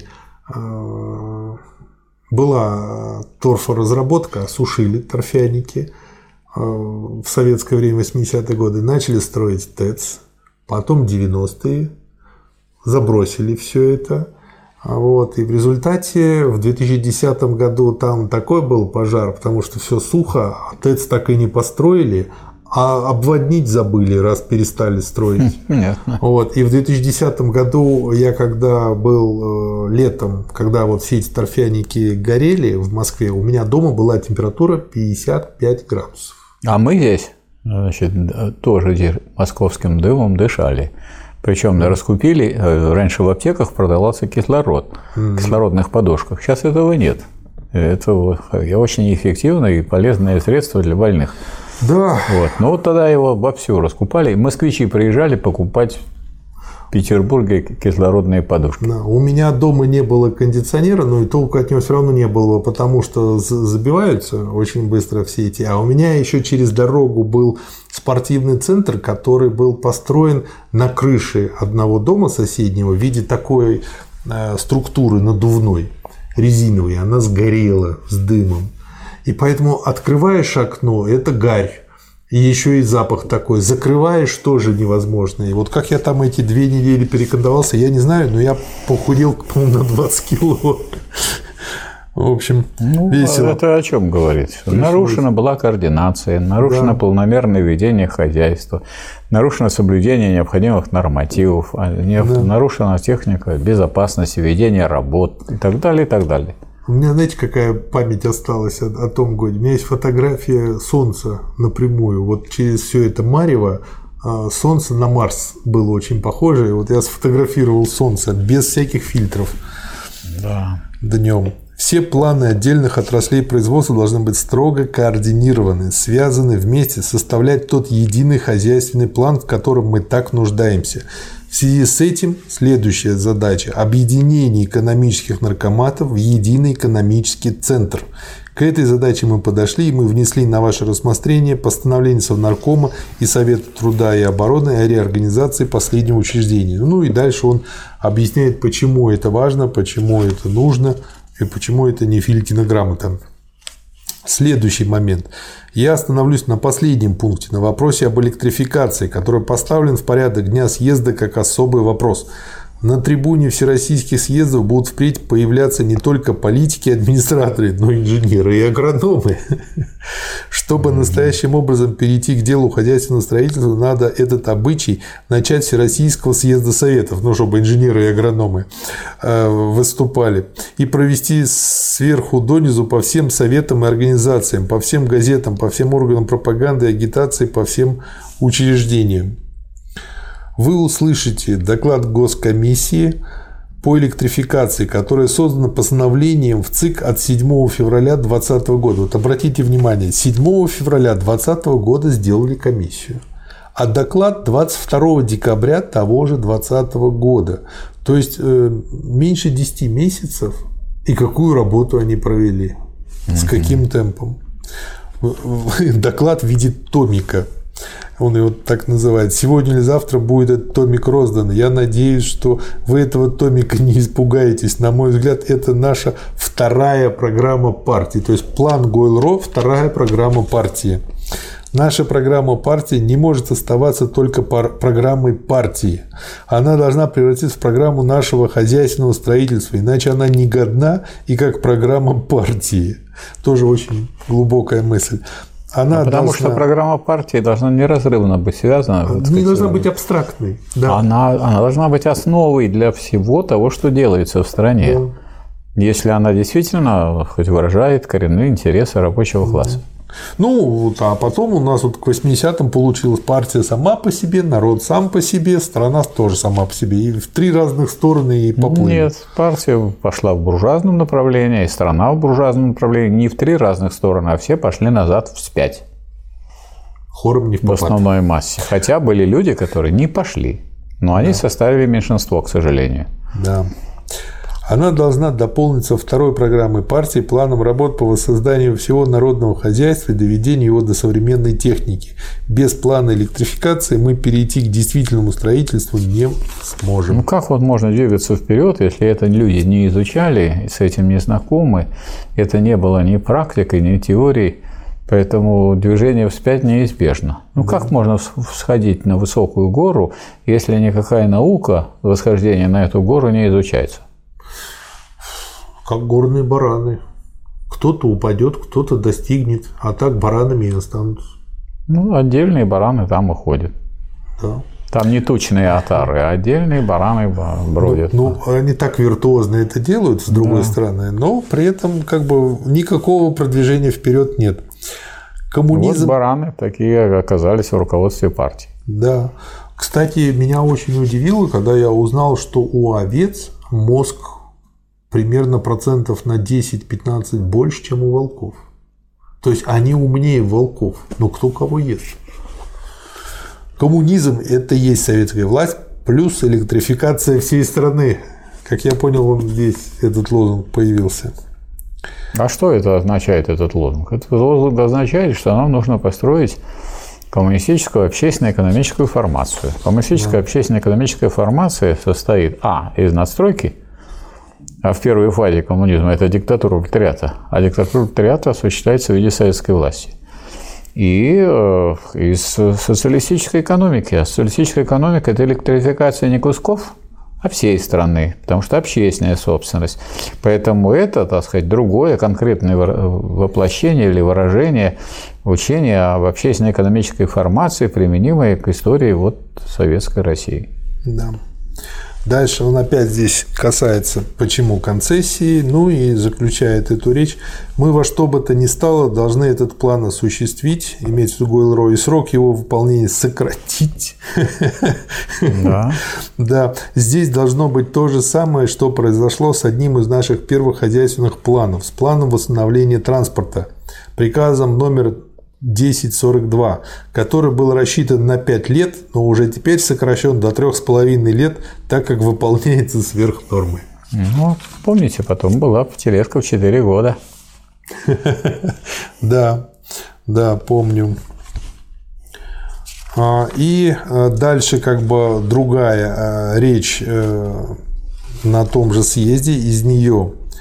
Товарищ Троцкий и товарищ Рыков приглашают приглашаются бросить ведомство и войти в Совет обороны, который, будучи неведомственным, создаст для себя новый аппарат. Я не понимаю, как можно спустя три года советской власти такой вопрос поднять и его здесь поддерживать. Я не нахожу слов для выражения недоумения. Это совершенно несерьезно. Это значит побить ведомство в одном месте и создать его в другом. В общем, что-то вроде квартета.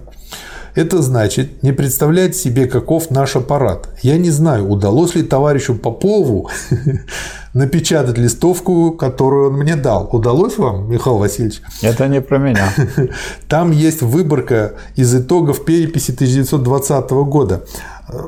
Как бы, как я скажу, как я понял, почему Ленин так возмущается. А, то есть э, и Троцкий, и Рыков показали, что они абсолютно не понимают, как строится, как вырастает из народа, из э, класса, потом, э, значит, через советы власть. И что в этих... Э, Власть и единая экономика, единое да, хозяйство. Да, они как единый организм вырастают. И если там в каком-то совете есть человек, который создал что-то, что приносит всем пользу, и он этим занимается, то взять и механически передвинуть его во что-то другое созданное, это вот росло дерево, отпилить у него ветку и пересадить на другое. Может, приживется, может, а может нет. Скорее всего, засохнет. Вот. А ну, здесь в данном случае с гарантией засохнет, потому Потому что там у него есть связи, есть те, кто ему помогают, команда. А команда останется там, он останется там. Как бы голову отрезали и пересадили. И дальше вот он вот то, что вот дал информацию товарищ Попов – на этой информации, дальше, значит, тут ее цитируют. В важнейших комиссариатах 30 тысяч, даже больше. В Московском совете 70 тысяч. Представьте себе эти цифры, подумайте над ними и тогда скажите себе, что же, если вы возьмете влиятельного товарища, наиболее авторитетного, создавшего известную школу работы в своем ведомстве, вынете его из этого ведомства и поставите для объединения нескольких ведомств, что кроме хаоса здесь может получиться. То есть взять вас, вас и из Красного университета пересадить на Ленру, например, с лучшими, значит, побуждениями. Вместо того, чтобы взаимодействовать с Ленру. Разве так можно понимать задачу борьбы с бюрократизмом? Э, вот, а, а это и есть корешок бюрократизма. Отсюда он и вылазит. Это совершенно несерьезное отношение к делу. Это не представление совершенно реальности. Но тут он это еще называется ласково. еще таким словом прожектерство. Да, То есть он... не проекты, а прожекты. Да. Прожекты, которые пожирают, как говорится, время, силы, труд, а результата не дают. Да, тут он очень ласково как бы прошелся по ним, а вот дальше в следующей работе там будет, он гораздо конкретнее и смачнее говорит. Следующий момент. Очень часто, вот тоже на самом деле важно, даже до пленума ЦК доходят вопросы мелочнее мелочного и скучнее скучного. И такие, что над ними посидишь несколько часов и хочется утопиться. Но проводить деление вопросов на мелочные и принципиальные значит всякую основу демократического централизма подорвать. То есть, нравится нам или нет, но надо понимать, что периодически там будут вылазить такие вопросы. Потому но что, если от них отказаться, что, потому мы подрываем. Что, потому что крупные развиваются, в том числе сказать, переходят в более мелкие. Ну, да. как вот скажем. Из какого-то мелкого может да. крупное вырасти. Как корни дерева, как они идут. Вот есть крупные, так сказать, корни, да. а есть все более мелкие, все более мелкие, все более мелкие. И нельзя их просто взять, оторвать, пересаживать туда-сюда. Самое смешное, дальше там в какой-то статье, э, или отвечая на вопрос вопросы кого-то, значит, кто-то сказал, э, цитируя кого-то, сославшись на третье лицо, что, значит, Ленин хочет утопиться. Он, знаешь, вы меня неправильно поняли, и это была метафора. Когда Ленин высказывался и говорил, что надо всех надо вешать на э, поганых веревках. И он говорит, что же вы такое говорите? Ну, а что, же, а что же такое может человек с ума сошедший, так сказать, замученный такой работой, такой, мы все перегружены, что могут сказать перегруженные люди? Да. Все дело в том, что нужно своевременно обращаться к тому учреждению, которое должно, это э, еще один момент, которое должно исправлять, а не рассказывать об этом здесь. Это э, как бы товарищ Рязанов там предложил что-то и вынес на самый верх, вот, а Ленин говорит, что зачем вы выносите на самый верх? Надо на месте было решить проблему. Mm-hmm. А вот если что-то не получается, проанализировать почему и вот эти причины здесь обсудить. Вот, где мы не можем собрать точных сведений о том, что товарищ Рязанов что-то слышал о каком-то товарище, ничего не проверил и точно не узнал.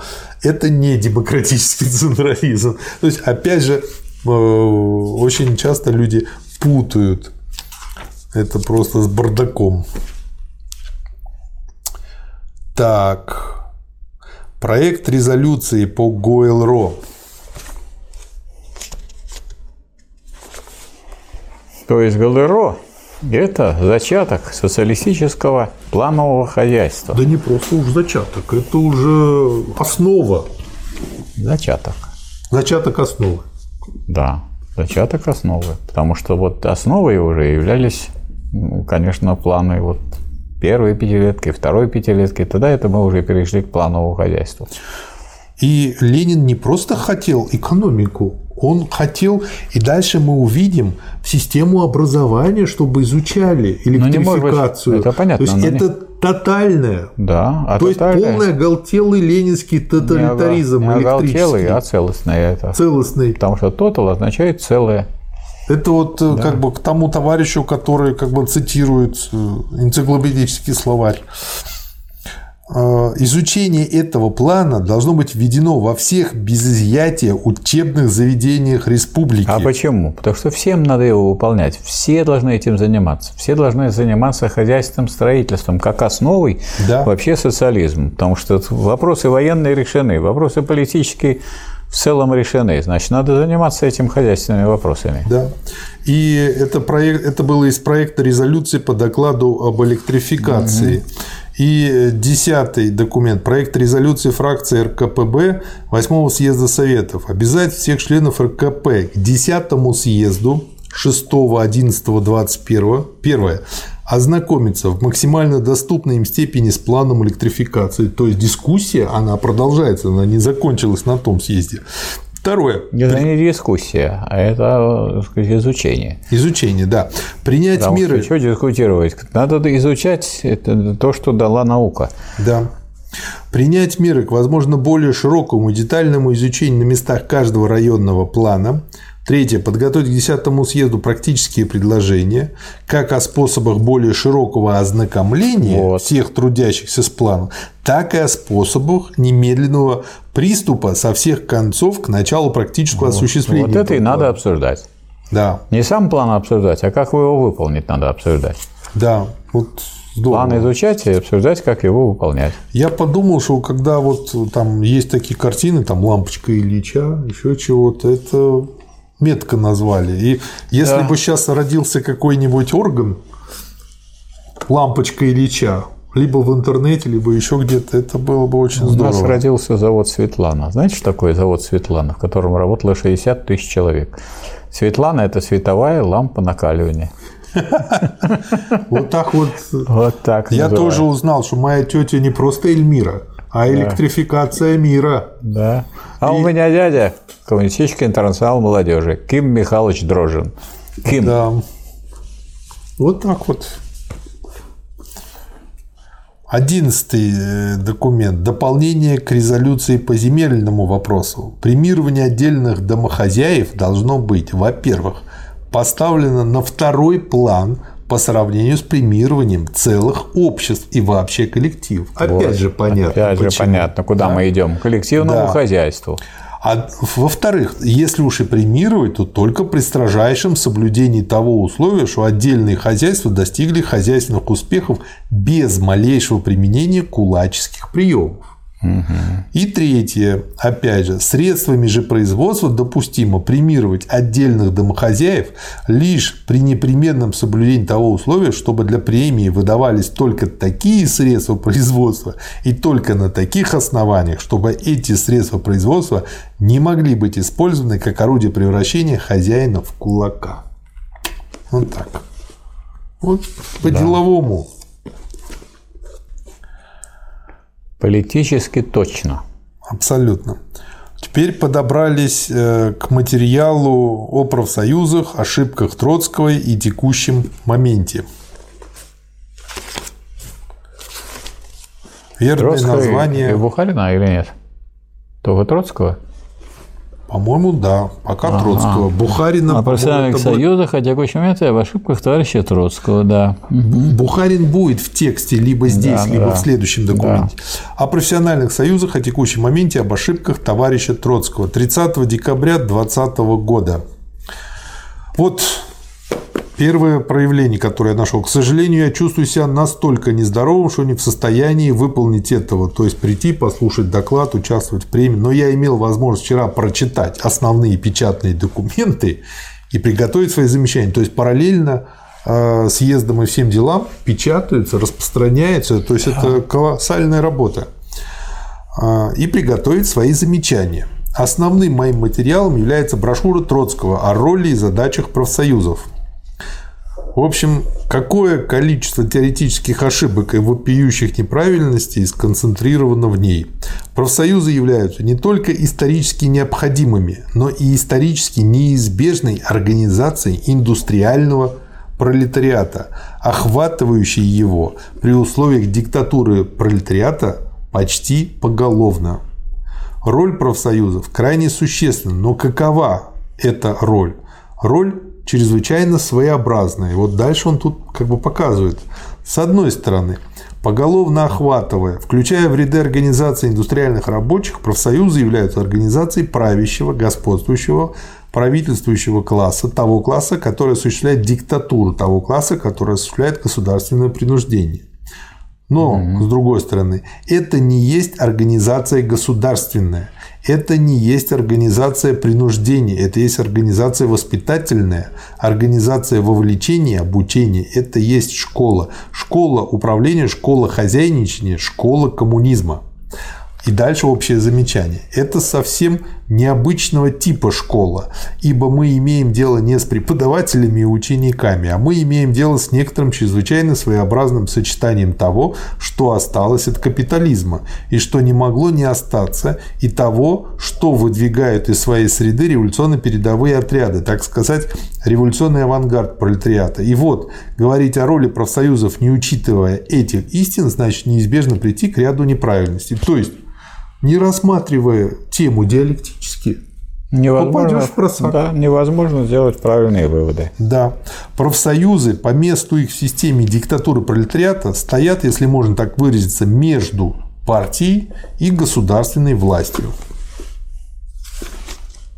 Вообще, как бы вот сейчас каждый том все ценнее и ценнее. Не имея такого фундамента, как профсоюзы, нельзя осуществлять диктатуру, нельзя выполнять государственные функции. Осуществлять же их приходится через ряд особых учреждений, опять-таки нового какого-то типа, а именно через советский аппарат. В том, что профсоюзы создают связь, слово «связь» выделено, авангарда с массами, профсоюзы повсеместной, повседневной работой убеждают массы, массы того класса, который один только в состоянии перевести нас от капитализма к коммунизму. Это с одной стороны. С другой стороны, профсоюзы – резервуар государственной власти. Вот что такое профсоюзы в период перехода от капитализма к коммунизму. Имеется в виду к полному коммунизму? Нет. К социализму имеется в виду. Ну, коммунизм. А социализм это же сначала. Да. Не, ну, с чего просто... начинается коммунизм? С социализма. Я понял.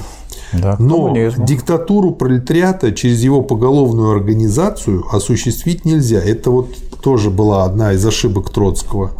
Вот. Э, ибо не только у нас, в одной из самых отсталых кап стран, но и во всех других капиталистических странах пролетариат все еще так раздроблен, так принижен, так подкуплен кое-где, что поголовная организация пролетариата диктатуры его осуществить непосредственно не может. Диктатуру может осуществлять только тот авангард, который вобрал в себя революционную энергию класса. Таким образом, получается как бы ряд зубчатых колес. Вот как бы, может быть, а после этого стали механизмом называть под, вот, ну, но это начали аналогии. называть буквально, а это не более чем как да, бы ряд да, да. зубчатых колес. Нельзя осуществлять диктатуру без нескольких приводов в кавычках от авангарда к массе передового класса и от него к массе трудящихся. И вот профсоюзы в этом принимают участие. Да. Вообще гигантская ошибка, принципиальная ошибка состоит в том, что Троцкий, это все, как бы он разбирал ошибки Троцкого, тащит партию советскую власть назад, ставя принципиально в кавычках вопрос теперь.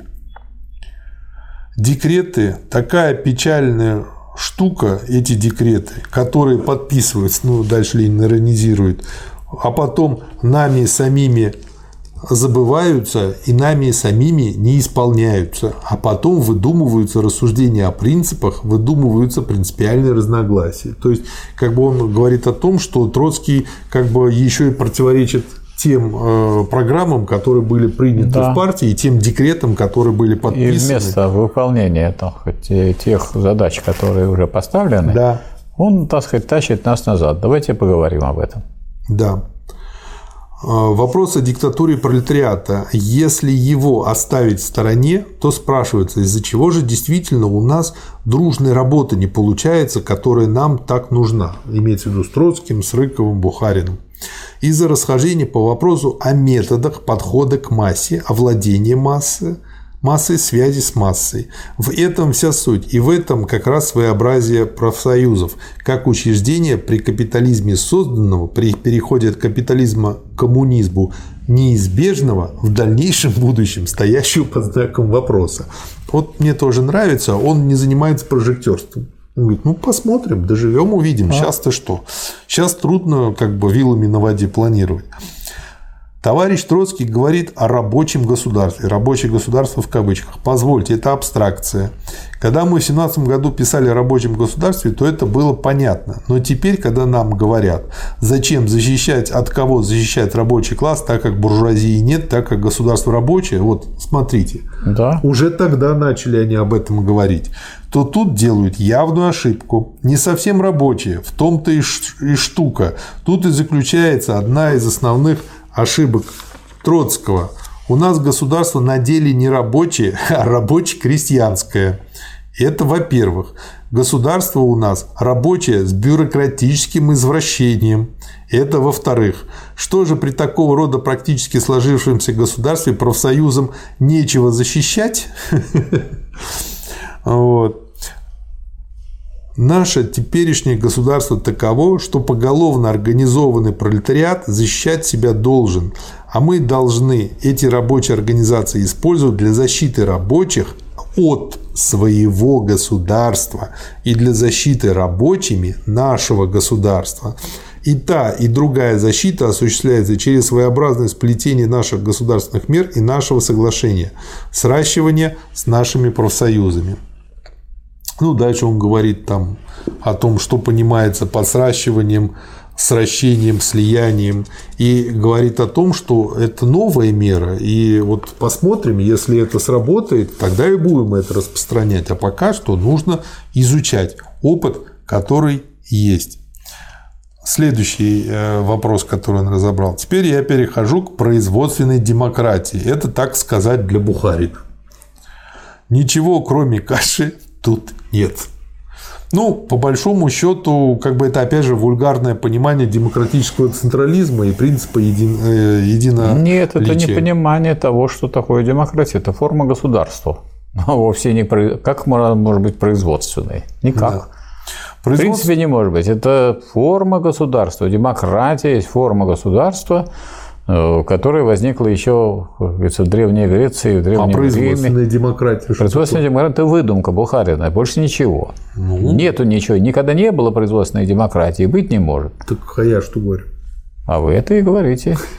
Михаил Васильевич, а производство здесь нужно всегда. Демократия есть одна из категорий области только политической. Политической. Да. А он берет политическую форму и применяет ее к производству. Но ну, это глупость. В ну, производстве да. какая там демократия? Там единоличие должно быть. И уже девятый съезд был. видел, что больше мы его разбирали. Решил Нет, мы его разбирали. посолить. Мы же разбирали с вами уже. И люди читали, смотрели, что в хозяйственных вопросах Никакой демократии быть не должно в ну, хозяйстве. Бардак будет просто, Нет, конечно. не бардак. Будет уклонение от коренных интересов трудящихся, от демократии. В форме бардака. От демократии, от пролетарской демократии, то есть от диктатуры пролетариата. Пролетарская демократия должна быть, а не производственная демократия.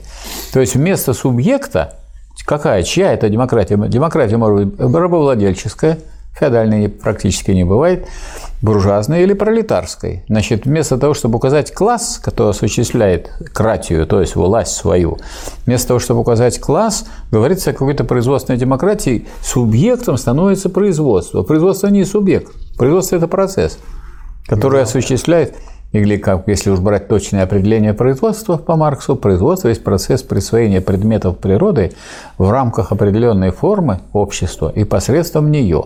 В производстве, а кто субъект этого производства? Ну, зависит от того, э, кто осуществляет власть, кто собственник. Вот mm-hmm. если это рабочий класс, сказать, как представитель всего общества, это э, производство сказать, социалистическое – но это не производственная демократия. Это демократия должна быть формой государства. Вот диктатура пролетариата – это пролетарская демократия. Да. Производство нужно всегда. Демократия есть одна из категорий области только политической. Да. Против того, чтобы употребить это слово в речи, статье возразить нельзя. Статья берет и ярко выражает одно соотношение и довольно. Но когда вы превращаете это в тезис, ну то есть в научный имеется в виду, что, якобы научный, да, когда из этого хотите делать лозунг, объединяющий согласных и несогласных, когда говорится, как у Троцкого, что партии надо будет выбирать между двумя тенденциями, это совсем звучит странно. Партию выбирать вместо того, чтобы партию формировать, осуществлять какую тенденцию тенденцию. Она же одну тенденцию, ну, да. пролетарскую тенденцию выражает партия. Она, она вовсе не выбирает. Она давно уже выбрала, когда еще, так сказать, был второй съезд партии. Ну вот, э, кстати... Э, Какой как выбор? Наука не состоит в выборе. Сидят люди и выбирают дорогу каждый раз. Ну или выбирают, как должен выглядеть электрон. Ну, выбирают. Ну, в науке они выбирают, в науке изучают. Нет, сейчас такие есть физики, они выбирают. Ну, им кажется, что они выбирают, а на самом деле они изучают и делают выводы. Самое интересное, я недавно такой троцкизм нашел как бы э, в процедуре и в процессе выборов одного из знакомых ТСЖ. То есть там э, есть компашка из нескольких человек – которые сказали, что нам не нравится, вот как э, бюро работает, как, значит, вы, выбранный там совет, пять человек работает, как они управляют этим, значит, ТСЖ. Вот, э, мы считаем, что нужно по-другому, и поэтому как бы вот так. Но им сказали, ну, у нас в уставе написано, что вы можете объединиться вместе, создать группу, начать привлекать сторонников на свою да. сторону и, пожалуйста, участвуйте. Вот будут очередные выборы, отчетный период, да, он как раз через месяц побеждайте. Будет. Побеждайте то. Те, что сделали? Во-первых, ничего не сделали, не собрали ноль человек за них проголосовал, в буквальном смысле ноль. Вот а из почти что 100 квартир, э, двухподъездный дом. Вот. А с другой стороны, все время мутят воду и говорят, почему вы тут зажимаете, почему вы не даете, почему вы неправильно действуете. Вот типичные меньшевики по своей сути. То есть это не важно, что это не политика, это еще чего-то. То есть просто еще у важно, такая что, суть. Еще важно, что это не, какие бы ни были люди, э, сфера обитания, жилье, это не есть основа общества. Основа общества, то есть это, это, это производство материальное. А это, это форма как, пребывания, форма потребления. Да. Человек но... должен есть, пить и одеваться.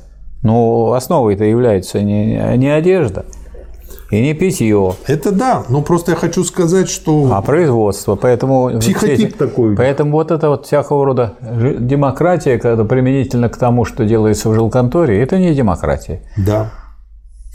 И самое главное, вот он тут так хорошо разносит, знаешь, Бухарина, и дальше говорит, сапог не износили, когда единоличие проповедовали. Нельзя вносить вот. кашу, создавая опасность, что люди запутаются. Когда демократия, когда единоличие, когда диктатура.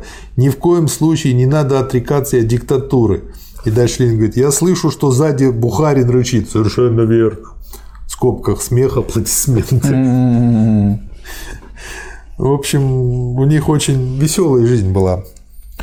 Дальше они про ударность.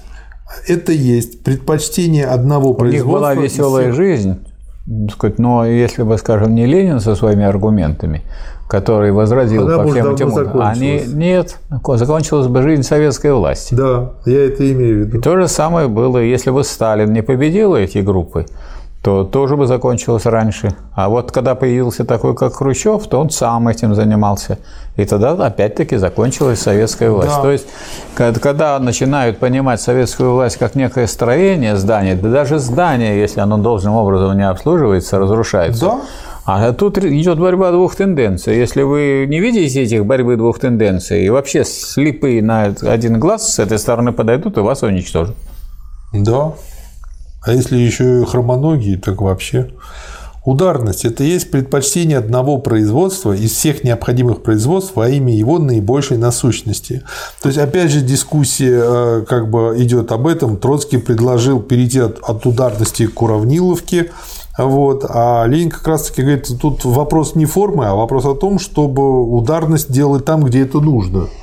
Ну вот вы понимаете, что Троцкому нужно было вот на этом высоком собрании проявить себя и как, как некого теоретика, который что-то предложил. Но поскольку присутствовал Ленин, он его в этом смысле разгромил. Да, а без Ленина это было ему. сделать труднее. Да. Но люди-то, эти люди, такие как Троцкий и Бухарин, они э, ищут, как бы выделиться, а не как решить проблему.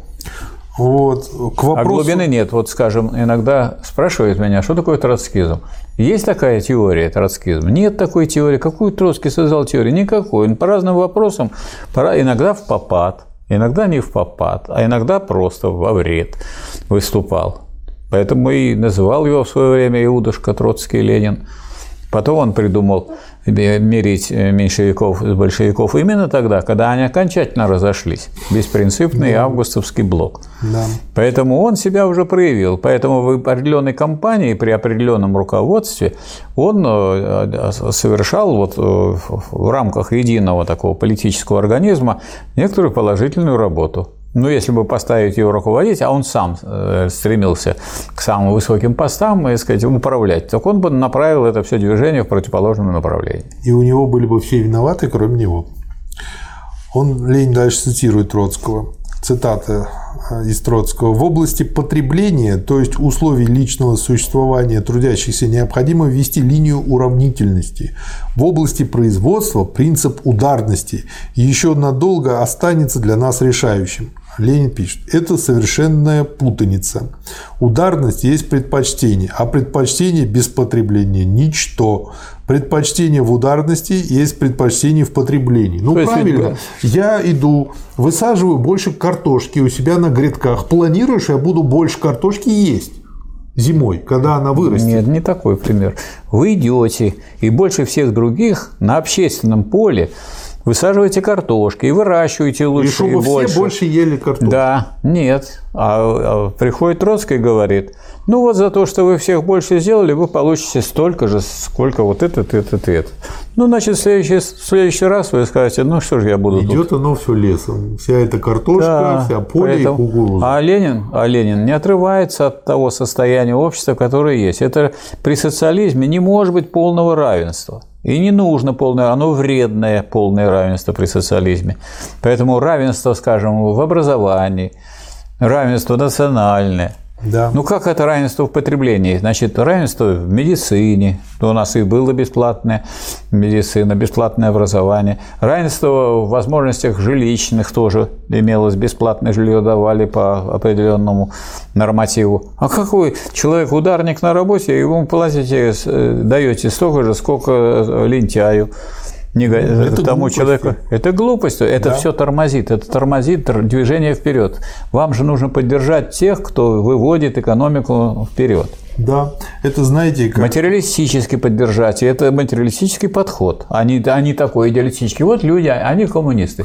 И что, да. если коммунисты, так они должны умереть, что ли, от это, этого? Это, это просто потом придет, как вот если есть в классе, допустим, у кого-то больше математических способностей, у да. кого-то меньше, да. и всем давать одинаковые задачи. Это будет да. то, у кого больше способностей вниз тянуть, а тот, у кого совсем слабые способности, может, для него это будет слишком сложно. Но это, это понятие, как это другая сфера. Это не распределение материальных благ, а он же взялся за распределение материальных благ. Ну, это еще хуже. Это не просто просто хуже. Это он влез в производство, и это несовместимо с социализмом.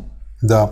Дальше. Вопрос о сращивании. Самое, вот это, кстати, пример того, как Ленин, опять же, говорит, как нужно э, работать вместо того, как предлагает Троцкий. Самое правильное было бы в настоящее время относительно сращивания, сращивания в кавычках, помолчать. Слово серебро, а молчание золото. Почему? Потому что сращиванием мы занялись уже практически. У нас нет ни одного крупного губсовнархоза, крупного отдела ВСНХ и наркомпути и так далее, где бы не было практически сращивания.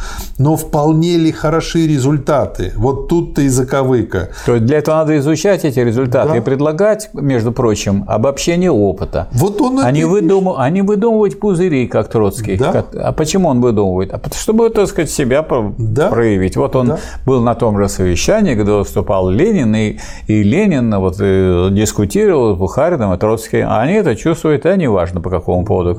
Но они же все на коне. Как Мух сказала, мы да, пахали, мы пахали, сидя на слоне. Да? Изучи практический опыт того, как произведено сращивание, что с этим достигнуто. Да. Ну и дальше дальше из этого делай выводы и, соответственно, действуй. А если после того, как мы три года употребили на сращивание, нам преподносят тезисы, в кавычках, в которых сочиняют принципиальные разногласия о сращивании, то что может быть печальнее и ошибочнее этого?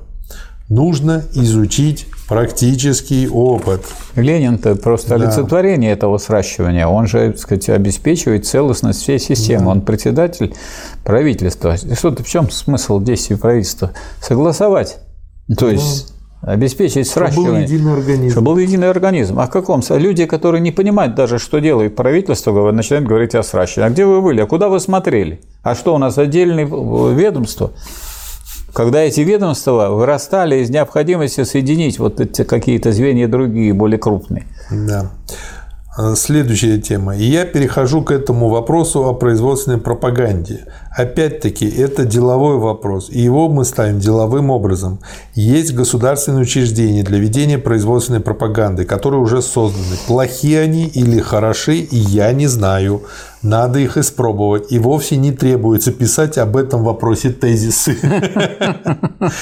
Испытаем Если не писать тезисы, то тебя не посчитают теоретиком. На самом деле теоретики – это не люди, которые пишут тезисы, а люди, которые пишут научные работы. Какую научную работу написал Троцкий? Никакой. Да, зато много тезисов. Тезисов много. Испытаем выступления, выступления неверные, там, где нужно бороться с э, бюрократизмом, он борется с бюрократами. Это неправильная постановка вопроса, не диалектическая. Бюрократизм есть у всех, почти, управленцев. И нужно бороться с этим всеобщим явлением. Вот, и его нельзя просто взять и, э, так сказать, вырезать. Это не нарыв, который можно вы, э, сказать, вырезать, а это болезнь, которую нужно долго лечить. А как ее лечить? И участием всеобщем в управлении. То есть это нужно теоретическое понимание, а, не, а тут написание тезисов. Тезисов э, нужно написать столько, и чтобы прогреметь, как все пустое гремит. Вот такой погремушкой в области теории был Троцкий, и такой же погремушкой был и Бухарин. Да. Что теоретического они внесли в марксизм? Ничего такого не внесли. Вынесли Нет, много. Благодаря тому, что они были, мы э, на их примере как бы изучаем негативный опыт. Мы не на их примере изучаем негативный опыт, мы изучаем опыт позитивной борьбы с этими негативными явлениями, которыми, которые олицетворяли Бухарин и Троцкий. Мы не негативный опыт изучаем, мы Михаил позитивный. Я, конечно, понимаю, что грамотнее говорить женщина пониженной социальной ответственности, но шлюха звучит смачнее и точнее. А мы говорим о женщине пониженной социальной ответственности, потому что интересует не название, а содержание. Мы хотим повысить социальную ответственность женщин. Но слово шлюха звучит еще и заманчиво. Ну, это другое. Вот тут я не могу с вами поспорить. Надо эмоцию подключать. Положим, устраивается... Тоже нас... одновременно и отталкивающий. Ну, это само собой, как бы так всегда бывает. Положим, устраивается на съезде 10 секций по 10 человек. Ты занимался производственной пропагандой, так и что вышло? Изучив это, наградим того, кто особенно преуспел, отбросим неудачный опыт. У нас есть уже практический опыт, слабый, маленький, но есть. и от него нас тащат назад к принципиальным тезисам. Это скорее есть реакционное движение, чем трейд-юнионизм. Следующая тема разобрана Лениным – премии. Значит, вот интересно на этом остановиться, потому что что такое тезисы? Тезисы не представляют собой научной работы. Угу. Это основные положения, кратко выраженные. Чего? Какого-то целого. Где целое? Где эта работа целого, из которого взяты тезисы? Вот, скажем, у Ленина, если есть шесть тезисов в основных задач советской власти, то, после, то идет соответствующая статья об основных задачах советской власти. Потом эта статья развивается в брошюру да, «Основные задачи советской власти». А что у них есть, кроме тезисов? Сформулировать тезисы – это значит несколько положений – которые это ничем не доказаны, а выставлены. Я, тебе сказать, хочу выставить на обсуждение такой тезис. Ты бы выставить можешь все, что угодно. Угу. Здесь нет никакой науки. И это люди, кстати, не понимают. Некоторые думают, что надо же, человек написал тезисы. Да я, может, 20 тезисов напишу за 20 минут. И никакой науки в этом не а будет. Я угадаю эту мелодию с трех нот. Вот. Вот производственная роль и задача профсоюзов. Производство премий натурой. Слово натурой подчеркнуто. Это начато, это двинуто. Хорошо ли, правильно ли израсходовано, не ну, знаю. Так это здесь же тут есть материализм. Вот это материалисты, партия материалистов угу. собралась или идеалистов. Если это партия материалистов, то надо материально еще и поощрять. Да. Материально поощрять что? Поощрять действия в интересах общества в целом. Ведь об этом идет речь, не о каких-то личных успехах, угу. а успехах в общем деле. И не надо поощрять. Если у него какие-то личные успехи в его личных делах, это поощрять не надо материально. Ну, если успех, значит, он уже какое-то поощрение умеет, имеет, раз успех есть. Нет, личный. еще нет. Успех есть, но поощрение моральное есть. Он успех. Ну, он признается. Вот. Он признает. Это моральное э, поощрение. Можно ему грамоту дать, можно ему первое место дать, можно ему, так сказать, э, еще что-то, так сказать, выразить благодарность. Можно. Да, Калинин говорил, что а надо надо поощрить и материально, и путем еще сокращения рабочего времени. Если вы делаете рабочую, э, работу 8-часовую за 6 часов, то вам можно установить 7-часовой рабочий день, а остальные пусть 8 работают. Или сделать выговор, потому что 2 часа бездельничаешь потом. Нет, не бездельничаешь. Он продолжает работать 8, но он работу 8 часов делает за 6. Ну, тогда да. Прямо написано, поощрить. как поощрять. Вот поощрять сокращением на известный период рабочего. Вы будете целый год работать 7 часов. Если и дальше продвинетесь вперед, и в следующем будете 7 часов, так постепенно, может, мы так все и перейдем к 7-часовой работе. А тут, значит, ждут, когда будет обязаловка, так сказать, обязательный закон. Так пусть частями переходят к 7, к 6. Ну, ударники, например, они это делали.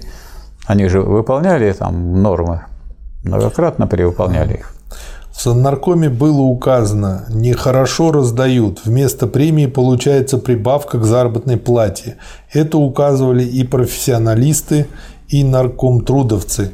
Мы назначили комиссии изучить это дело, но еще не изучили. От такой ударности мы не отказываемся. Эта ударность нужна. Будем тщательно изучать практический опыт нашего применения ударности. То есть Ленин говорит о том, что это новый опыт. Его нужно внедрять, анализировать, да. изучать и брать из него лучшее, а не заниматься прожектерством. Следующая мера – дисциплинарные суды. Производственная роль профсоюзов, производственная демократия не в гнев будет сказано Бухарину. Это сплошные пустяки, если у вас нет дисциплинарных судов. Про тезисе Троцкого и позицию Бухарина «Унеси ты мое горе». Очень хорошая фраза, мне понравилась. И я еще более к этому выводу прихожу, когда говорю себе, вы ставите вопрос не по-марксистски. Мало того, что в тезисах ряд теоретических ошибок, подход к оценке роли и задач профсоюзов потому не марксистский, что нельзя подходить к столь широкой теме, не вдумавшись в особенности текущего момента с его политической стороны. Да.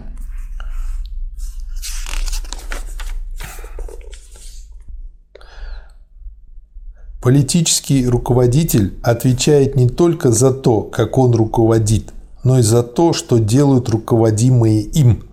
Этого он никогда не знает. этого он часто не хочет, но ответственность ложится на него. Вот, кстати, отличие Советского Союза от нынешней России. У нас Владимир Владимирович, вот за что не попробуешь, никогда к ответу его не привлечешь. Потому что он хороший, он говорит как надо, а вот его не слушают. А что вы хотите? И У нас же буржуазное государство. Все в соответствии с буржуазной демократией. Да. Мы сейчас подходим его, к очень... Его, это, он, он избран народом. Народ может его переизбрать. Избрать другого. Мы избрали любимого кота, и пусть хоть он поживет хорошо. Ну, ладно. Ну, вы наверное, знаете, Ой. что сказать, большинство в буржуазном обществе э, заражено буржуазной идеологией. Поэтому гарантия того, что избранный народом будет сказать, продолжать существовать, э, очень надежная. Да. Последнее, что Поэтому я хотел... надо говорить о другом. Если другое устройство государства, советская власть, так другой класс должен быть у власти. Если вы берете диктатуру буржуазии, то Путин отнюдь не самый плохой представитель буржуазии. В этом плане, да. Да, здесь гораздо хуже. Вот да. он выступал, например, вот сейчас. Он же говорил о победе советского государства над э, немецким фашизмом, а мог бы говорить э, Вообще, не о советском государстве. Он часто пытается применить э, те же там концессии, еще чего-то, да. то что-то да, но что у Китая это получается. Потому а что у, у Китая нет. переход к социализму. Да. А здесь, а здесь, ну, вот, а здесь такая штука, что есть большой государственный сектор. Это отличает нашу страну от, скажем, Соединенных Штатов, Англии, Германии. И, это, и вот недавно он выступил с тем, что надо некоторые военные предприятия национализировать, потому что они срывают военные программы. Да. Срывают. А раньше было это, сказать, дескать, давайте все приватизировать, безудержные при Ельцине. Ну, да, самым, сказать, самым худым образом.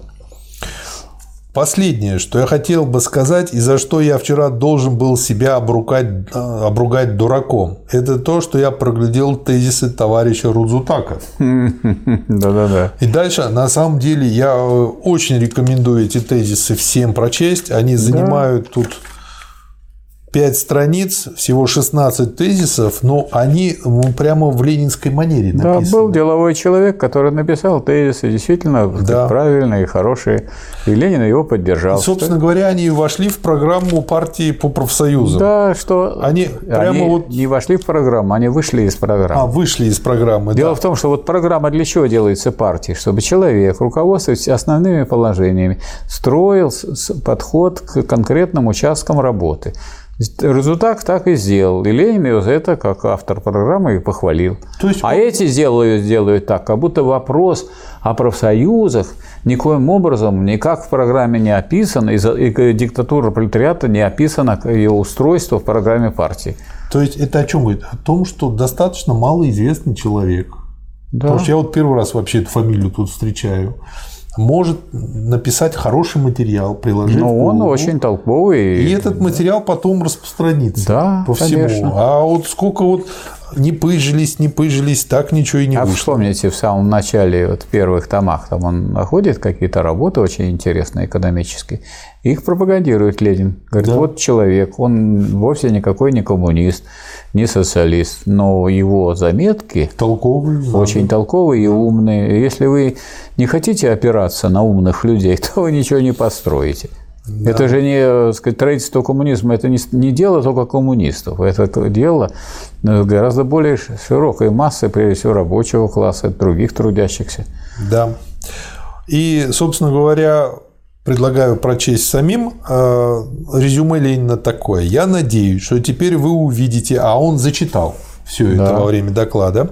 Я надеюсь, что теперь вы увидите, почему мне пришлось себя опругать. Вот эта платформа. Она во сто раз лучше того, что написал товарищ Троцкий, много раз обдумав и того, что написал товарищ Бухарин, резолюцию пленума 7 декабря совершенно не обдумав. Нам всем цикистам, не работавшим многие годы в, продвиж... в профдвижении, надо бы поучиться у товарища Радзутака и товарищу Троцкому, и товарищу Бухарину следовало бы поучиться у него. Эту платформу профсоюзы приняли. А вот вы обратите внимание, что Ленин имел такой э, большой авторитет, что он, так сказать, ну, пожурил, можно сказать, этого самого э, Бухарина и Троцкого. А когда Ленина не стало, эти, так сказать, товарищи начали бороться да? за личную власть и, так сказать, нападать на Сталина. Но Сталин оказался, так сказать, верным учеником Ленина, и он их разбил. Ну, кстати, я не, не слышал, чтобы Рудзутак боролся за власть. А Рудзутак не боролся. Вот, я просто к чему говорю. А боролись вот а, Бухарин и Троцкий, у них это вот это движитель их э, выступлений. Это вот следствие их Там... мышления, это да. их мотивация, да. Это их, мотива... их мотивация не исходит из глубинных интересов рабочего класса, да. а да. это исходит из э, желания продвинуться вверх и, сказать, изобразить себя вождями. И чтобы, э, как на планете Плюк, сверху да. на всех плевать. Еще э, на эту же тему очень тоже хороший большой материал, он так и называется «Еще раз о профсоюзах в текущем об моменте, об ошибках Троцкого и Бухарина». Да, очень хороший. Вот. Но э, как бы мне больше нравится первая версия. Почему? Потому что тут есть все тезисы Рудзутака, тут их нет. Вот. И тут идет уже такой научный повтор. То есть их имеет смысл читать оба варианта. Вот. Э, Повторение мать учений. И здесь он уже систематизировал все это научно. Ну, потому, потому что, что Ленину нужно это установить правильный взгляд. Если там он просто это раскритиковал, то ему нужно, чтобы наконец был правильный взгляд на этот вопрос, без которого нельзя двигаться дальше да. в хозяйственном социалистическом строительстве. Потому что эти путания какие-то, значит, все вредят этому делу. Да, да. Вот. Ну, как бы сейчас мы просто останавливаться не будем, потому что мы это уже да. все а, прошли. А, и, наконец, как бы вот Третья вот работа, о которой говорили в начале, о работе наркомпроса.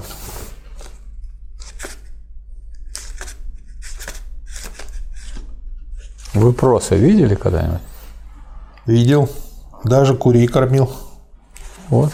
А наркомпроса это это? Я и занимался наркомпросом куряй, курятины будущей. Да. О работе наркомпроса. Рассуждение о том, политехническое или монотехническое образование, именно эти взятые в кавычки подчеркнутые мною слова во всей их чудовищной нелепости мы встречаем на четвертой странице названного приложения к бюллетеню. Эти рассуждения в корне неверны, для коммуниста прямо недопустимы.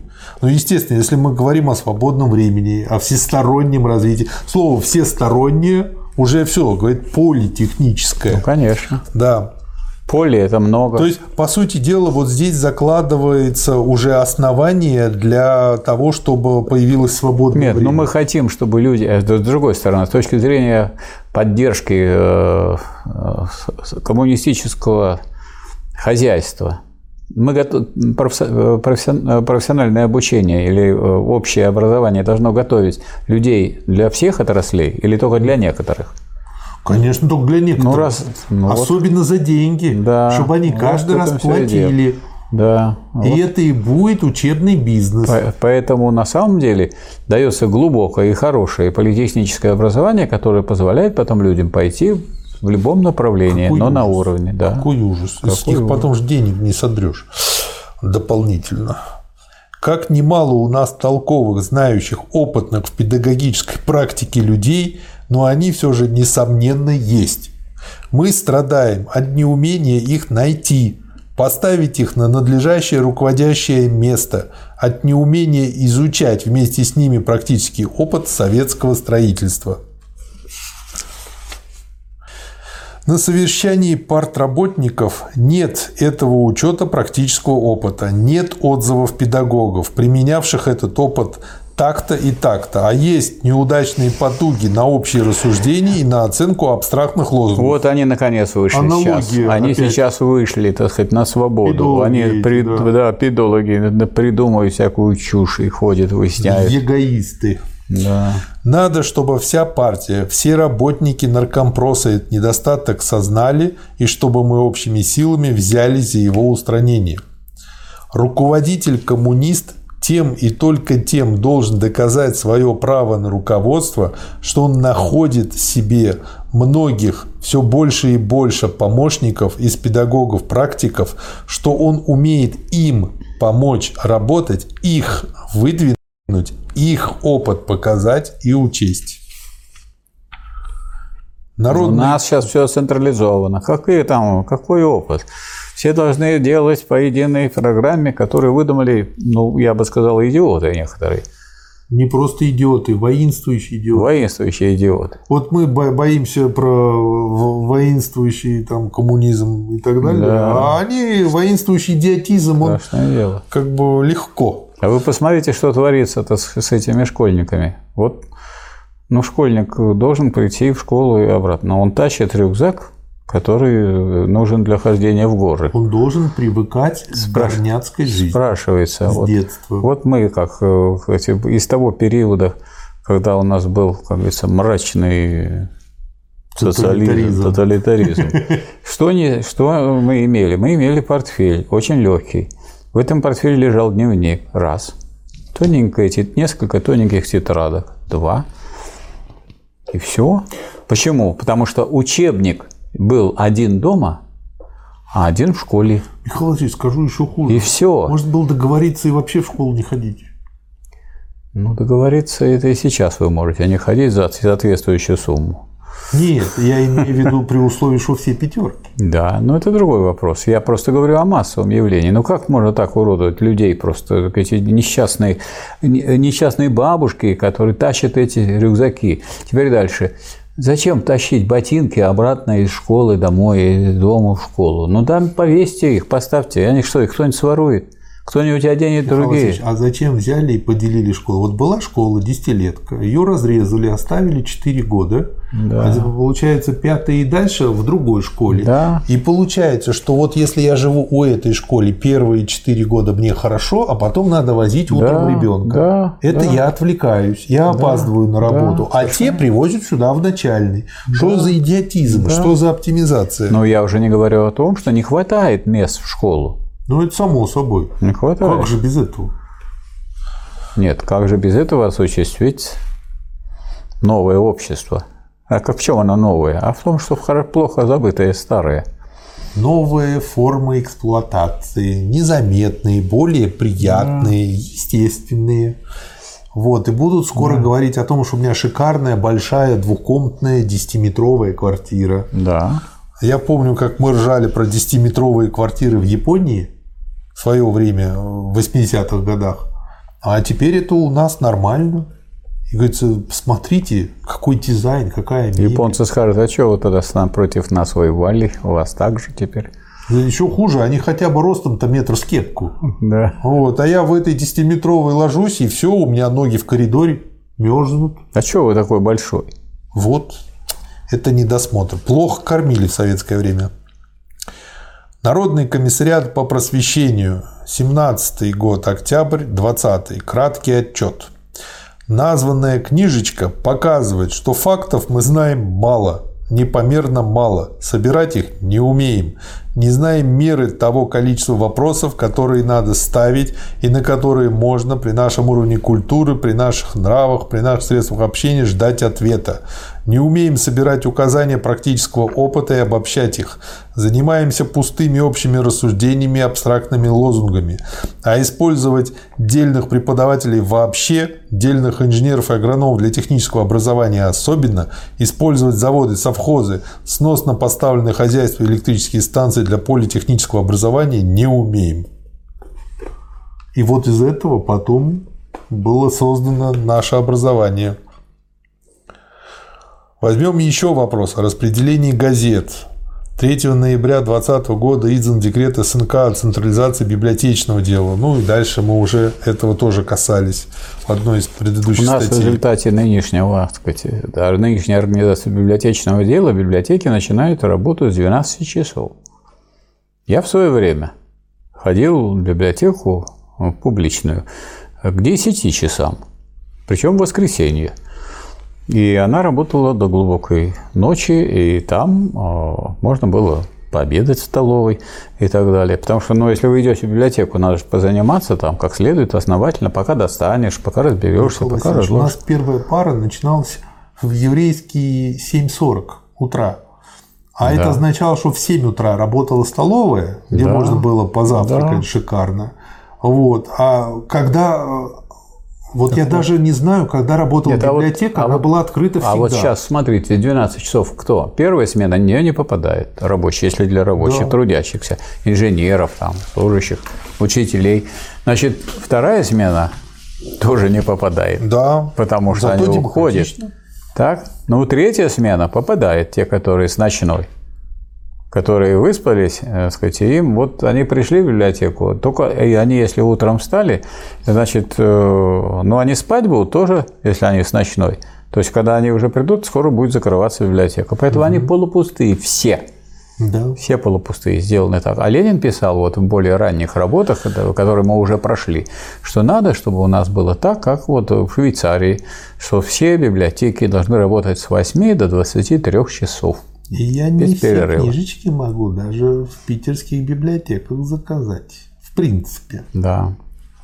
То есть есть совсем нередкие книжки, которых я там не могу, даже подождав два месяца. Заказать вы можете, получить, не Получить. можете. Не, я и заказал. Они не принимают заказ, потому что их нет. Заказывать надо организаторов такого библиотечного дела. Ну, дальше Ленин описывает те сложности, которые здесь э, связаны с приписками и прочими вещами, и, над- и резюмирует, что над созданием действительно единой библиотечной сети придется еще очень и очень много и упорно работать. А Ленин же, можно сказать, жизнь провел в библиотеках. Он везде, так сказать, вот если мы посмотрим за границу, он везде в библиотеках работает. Туда приедет на велосипеде во Франции. Поэтому мы знаем, какие работает. книжки он читал. А Маркс где работал? В Британском музее, да, и так далее. Это хорошо, никто не отвлекает. Удобный стол. Если что, нужная Да. книга под рукой. Это очень удобно. Капитализм делал из газет капиталистические предприятия, орудия наживы для богачей, информации и забавы для них, орудия обмана и одурачения для массы трудящихся. Мы сломали орудие наживы и обмана. Мы начали делать из газеты орудие просвещения масс и обучения их жить и строить свое хозяйство без помещиков и без капиталистов. Но мы только-только еще начали это делать. За три с лишним года сделали немного, а надо сделать еще очень много, пройти еще очень большой путь, поменьше политической трескотни, поменьше общих рассуждений и абстрактных лозунгов, которыми услаждаются неопытные и не понявшие своих задач коммунисты, побольше производственной пропаганды, а всего больше делового, умелого, приспособленного к уровню развития массы, учета практического опыта. Вот Ленин говорит о производственной пропаганде. Это закреплено в законах, постановлениях правительства. Вылезает э, Троцкий и говорит о производственной демократии. Ну, производственная пропаганда, это значит, надо, чтобы люди знали, как устроено производство, что нужно делать для поддержки этого социалистического производства, как его развивать. Вместо этого эту трескотню и болтовню про производственную демократию, выдумку, которая не имеет никакого научного содержания. Дальше он тут пишет, что капитализм нельзя убить сразу. Он возрождается в виде совбуров Да. советской бюрократии. Надо работать упорно и систематично над тем, чтобы бюрократию бить по рукам, не давать ей захватывать газеты книг, уменьшать ее долю, уменьшать неуклонно самое число совбуров. А тут э, какой был плюс для бюрократии? Ведь государство выделяло деньги на печатание, на тиражи. И э, если своих прикормленных писателей пускать, они будут больше зарабатывать, потому что большие тиражи. Надо добиваться и добиваться того, чтобы газеты и книги по правилу распределялись даром только по библиотекам и читальням, по сети их, правильно обслуживающей всю страну, всю массу рабочих, солдат, крестьян. И дальше Ленин показывает э, Вот. ра- расчет, э, Да. как социализм гораздо экономичнее капитализма и при этом гораздо эффективнее на примере вот библиотек. И говорит, что вот сейчас у нас тираж известий и правды 350 тысяч и 250 тысяч соответственно. А если мы сделаем там определенное количество библиотек и э, будем через библиотеки все это распространять, то нам будет достаточно всего лишь 175 тысяч. А вот скажите, тиража. Марат Сергеевич, В вот два вы, вот вы были в ВУЗе. Вы покупали книги, в те- когда были студентом? Я, например, учился вот все пять Я лет. маньяк книжный, но я все, там не покупал. все пять лет э, нахождения на математико-механическом факультете, в котором была прекрасная э, библиотека, нам выдавали все книги или на полгода, или на год. Через полгода или через год мы их сдавали, и нам, для нас не было никакой необходимости что-то покупать. Тем более, что э, их там было столько, что какой бы ни был у нас, так сказать, размер этого курса, всем хватало. У нас библиотека на тот момент, не знаю, как сейчас, но сейчас, кстати, несколько лет назад провели реставрацию главного корпуса, слава богу, привели его в порядок. Она была то ли на два, то ли на три этажа, и площадью, наверное, ну, метров, ну, если суммировать, ну, за тысячу квадратных. То есть книг там, наверное, под миллион было. Все. Я, кстати, хочу вам сделать заметку такую, что, скажем, не то, эти заветы Ленина, они же и в других странах реализовываются. Вот я был в Северной Корее в 92 угу. году, две недели. И нам, так сказать, так, решили показать библиотеку такую в, будди... в буддийском храме бывшем расположенном. Приезжаешь туда, заказываешь книгу, через две минуты она сказать, тебе прибывает. Система электронная да. поиска. То есть в этом нет никаких таких особенных чудес. Но в Корее, в КНДР это есть. Может быть, там в других библиотеках я не видел, но нам показали реальную библиотеку, реальные люди Кстати, сидят, хорошая занимаются. мысль использовать храм под библиотеку. Мы воспользуемся этим опытом. Но он очень... Почему? Потому что храм – место, где Ну, у них там просто... Тихо. Нет, ну, там просто стало все меньше верующих, а больше изучающих. Да. А у нас как вы будете использовать храмы? Их у нас больше, меньше думающих, Это как больше раз новая молящих. в кавычках религия. Это это, это хорошая аналогия, да. Вот. И, в общем, этот пример он тут показывает. Он говорит, почему это важно, потому что у них сейчас, с одной стороны, еще голод, а они вынуждены в четыре раза больше тратить на вот эти известия и правду. А если сделают нормальную сеть библиотек, ну, они хватит. сэкономленные деньги пустят на хлеб. Да, То есть вот он показывает, хватит. как единство, можно единство, сказать, да, все это дело реализовать. В общем, очень ценный э, материал, очень советую. Конкретный материал, касающийся да. конкретного улучшения той жизни, которая есть идет. Да, ну и в самом как бы изюминкой, вишенка на торте, просто короткий материал. Почему? Потому что он связан косвенно с моим детством. Так об условиях, обеспечивающих научную работу академика Павлова и его сотрудников. Просто я учился в этой школе, во многих школах учился, вот в этой школе заканчивал школу. Первое. Образовать на основании представления Петросовета специальную комиссию с широкими полномочиями в следующем составе, там Максимова Горького и так далее, и так далее. Второе. Поручить государственному издательству в лучшей типографии республики отпечатать роскошным изданием, заготовленный академиком Павловым, научный труд, посвящен сводящий результаты его научных работ за последние 20 лет. Третье. Поручить комиссии по рабочему снабжению предоставить академику Павлову и его жене специальный паек, равный по калорийности двум академическим пайкам. Четвертое. Поручить Петросовету обеспечить профессора Павлова и его жену пожизненным пользованием занимаемой ими квартиры обставить ее и лабораторию академика Павлова максимально, максимальными удобствами. Но ну, никто ее частную собственность не отдавал. Да, ну и академик тоже в долгу не остался. Мало да. того, что создал мощнейший институт, они сделали школу, и академик со своей всей профессурой были первыми преподавателями этой школы. У нас стоит памятник Павлову рядом в нашем университете, тут, тут прямо. Да. В общем, хороший был академик. Настоящий. Хороший. Как назовем выпуск? Начало социалистического строительства. Согласен. Это именно начало. Вот многократно Ленин говорит о начале. Да, да. Но начало – это ведь не развитый результат. Поэтому только тот э, может правильно сформулировать начало, который знает, какой должен быть результат. И вот посмотрите, вся критика, вот Ленина, других, и оценка – скажем, того же Руцутака. Угу. Видите, что вот Руцутак, он правильное, так сказать, действие делает. Почему? Потому что вот так вот может развиваться в нужном направлении угу. движение профсоюзное. А эти вот претендующие на роль теоретиков, они толкают нас в бок да. туда, а в бок, то есть задерживают наше движение вперед. Или, если они будут на этом настаивать, они вообще тормозят. А если они будут тормозить, то с ними надо сражаться, как с тормозами. Так, собственно, и это неизбежно потом произошло, потому что с Троцким это же было не первый раз. Мы же знаем, что когда был беспринципный августовский блок создан, когда, тогда большевики поняли, что не надо больше соединяться с меньшевиками, что иначе под угрозу становится вопрос о социалистической революции. Именно в этот момент выступил Троцкий с идеей создания единого татского блока, августовского блока. И вот тогда и Ленин говорил, что Иудушка Троцкая, тогда это говорилось.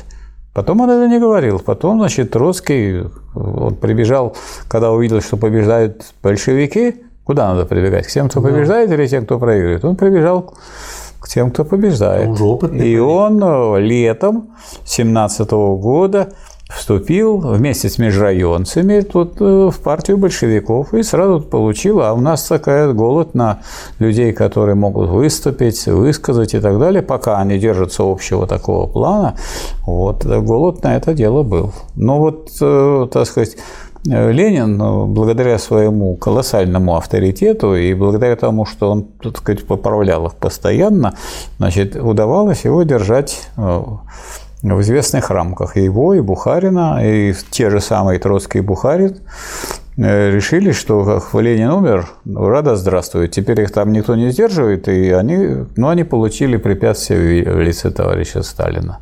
Поэтому это не новость, то, что они стали выступать потом, даже наоборот. Они затаились и э, по-прежнему продолжили свою работу, которая не связана с глубинной э, коммунистической идеей. Угу. Да. Вот такова судьба. Значит, начало социалистического строительства. Да, хорошее название. Уже начало, уже гражданская война прошла, вот, и продовольствие надо заготавливать, и надо организовывать профсоюзы, то есть строить, так сказать, всю эту систему власти, и сосредотачиваться на хозяйственных вопросах, потому что если не будет построен с хозяйственной стороны социализм, то это означает, что мы будем болтаться в переходном периоде. Да. Поэтому то, что достаточно быстро было построено, вот за 18 лет построили социализм СССР, это благодаря тому, что здесь вот Лениным заложено правильное направление, а в отличие от таких теоретиков, так сказать, в кавычках, как Бухарин и э, Троцкий, э, Сталин, когда ему говорили, что вы вот э, сказать, теоретик. Нет, говорит, я ученик Ленина. И он действительно ученик Ленина, и, и, и благодаря тому, что он великий практик, то он вот эти идеи, которые Ленин развивал, он их реализовал. Он, он и смог и соединить. Именно из-за того, соединить. что он да. и теорию изучил, и да. практику, он и да. смог это соединить. Да. Поэтому, скажем, ну вот можно там поспорить со Сталиным по некоторым экономическим вопросам. У него экономической книжки как таковой нет, потому что, скажем, экономические проблемы социализма – это его замечание на проект учебника. Сам учебник тоже написан не каким-то одним автором, это как куча людей. А там, которые там авторы? Да, там много, нет, там просто был такой этим большим коллективом написанный. Вот, поэтому а в целом, конечно, как э, человек-практик, как человек, который реализовывал вот идеи, ленинские идеи по строительству социализма, конечно, это гениальный человек. Потому что одно дело теория, а другое дело реализовать это все на практике. И, конечно, если здесь было у Ленина э, много сказано о том, как надо поддерживать там, крестьян и так далее, вот коллективизация как великое дело – историческое дело, это было организовано уже товарищем Сталином и партией да. в целом. Да. После того, как были созданы для этого условия, для этого нужна была социалистическая индустриализация. А без индустриализации, э, которая могла дать и трактора, для сельского хозяйства, и комбайны, и веялки, и молотилки и так далее, и бороны механические ни о каком, ну и машины для перевозки зерна. Ни о какой победе над кулаком не могло быть и речи. То есть не, не о завершении э. Э, переходного периода не могло быть и речи. Нельзя было просто собрать крестьян и сказать, давайте будем э, образуем колхоз. Вы образуете колхоз, у вас ничего нет – а тут да. у вас на, на вашей стороне стояли машино-трак, целая система машино-тракторных станций, которые вам обеспечивали весь веер работ, и э, от вас требовалось потом э, сдать определенное количество сельхозпродуктов государству по твердой цене. Поэтому тут уже торговли не было. Хотя это называлось социалистической торговлей, но это не торговля. Точно так же, как вы можете сказать, там, э, лавка. Ну, старое слово употребить, но там уже ничего такого рыночного не было. Да. Отлично. Михаил Васильевич, я вот сейчас вспомнил немножко в сторону вопроса. Удалось посмотреть вот этот э, эпизод 2045 на Ютубе? Нет. Просто интересно потом услышать ваш комментарий. Так и называется 2045, да? Да, да. Словами. 2045. А, 2045? Да. Ага, надо посмотреть. У меня тут э, это, сын болел ковидом. И очень сильно. И э, в отличие от меня, у него э, легкие поражены, одно на 10, ой, на 15, другое на 20. И уже все приготовили для больницы. Вот. Но он что-то в больницу не захотел. А нам мы его взяли к себе домой, потому что это дома жена угу. и двое детей. Ну, если они еще заболели, еще и теща, которая обеспечивает хождение в школу, потому что кто-то должен ходить теперь, и такого же нету, как вы пошли да, в школу. Да. Вот это мои внучки. Поэтому мы тут все завязаны. И сегодня я еще тоже приводил, таскал этот рюкзак и туда, угу. и обратно. Да, то есть вы уже на личном опыте убедились. Ну, так, ну, ну это вот. немыслимо. Я, я понимаю, но я ну, человек, во-первых, мужчина, во-вторых, так сказать, ну, не самый слабый. Ну, я понимаю, что вот э, теща моего сына, но она, у нее здоровье там слабое. Ну, как она это может таскать? Это, это, это убийство какое-то. А дети, как они ходят? Они так смело надевают, ну, видимо, их... Вообще слабым людям учиться в школе О, нет, нет, и нет, читать нечего книги делать. Не, не, не показано, не, да. Не, не, не. Они не для, не для этого общества, а для социализма. Спасибо, Михаил Васильевич. Да, вам спасибо. Спасибо, товарищ.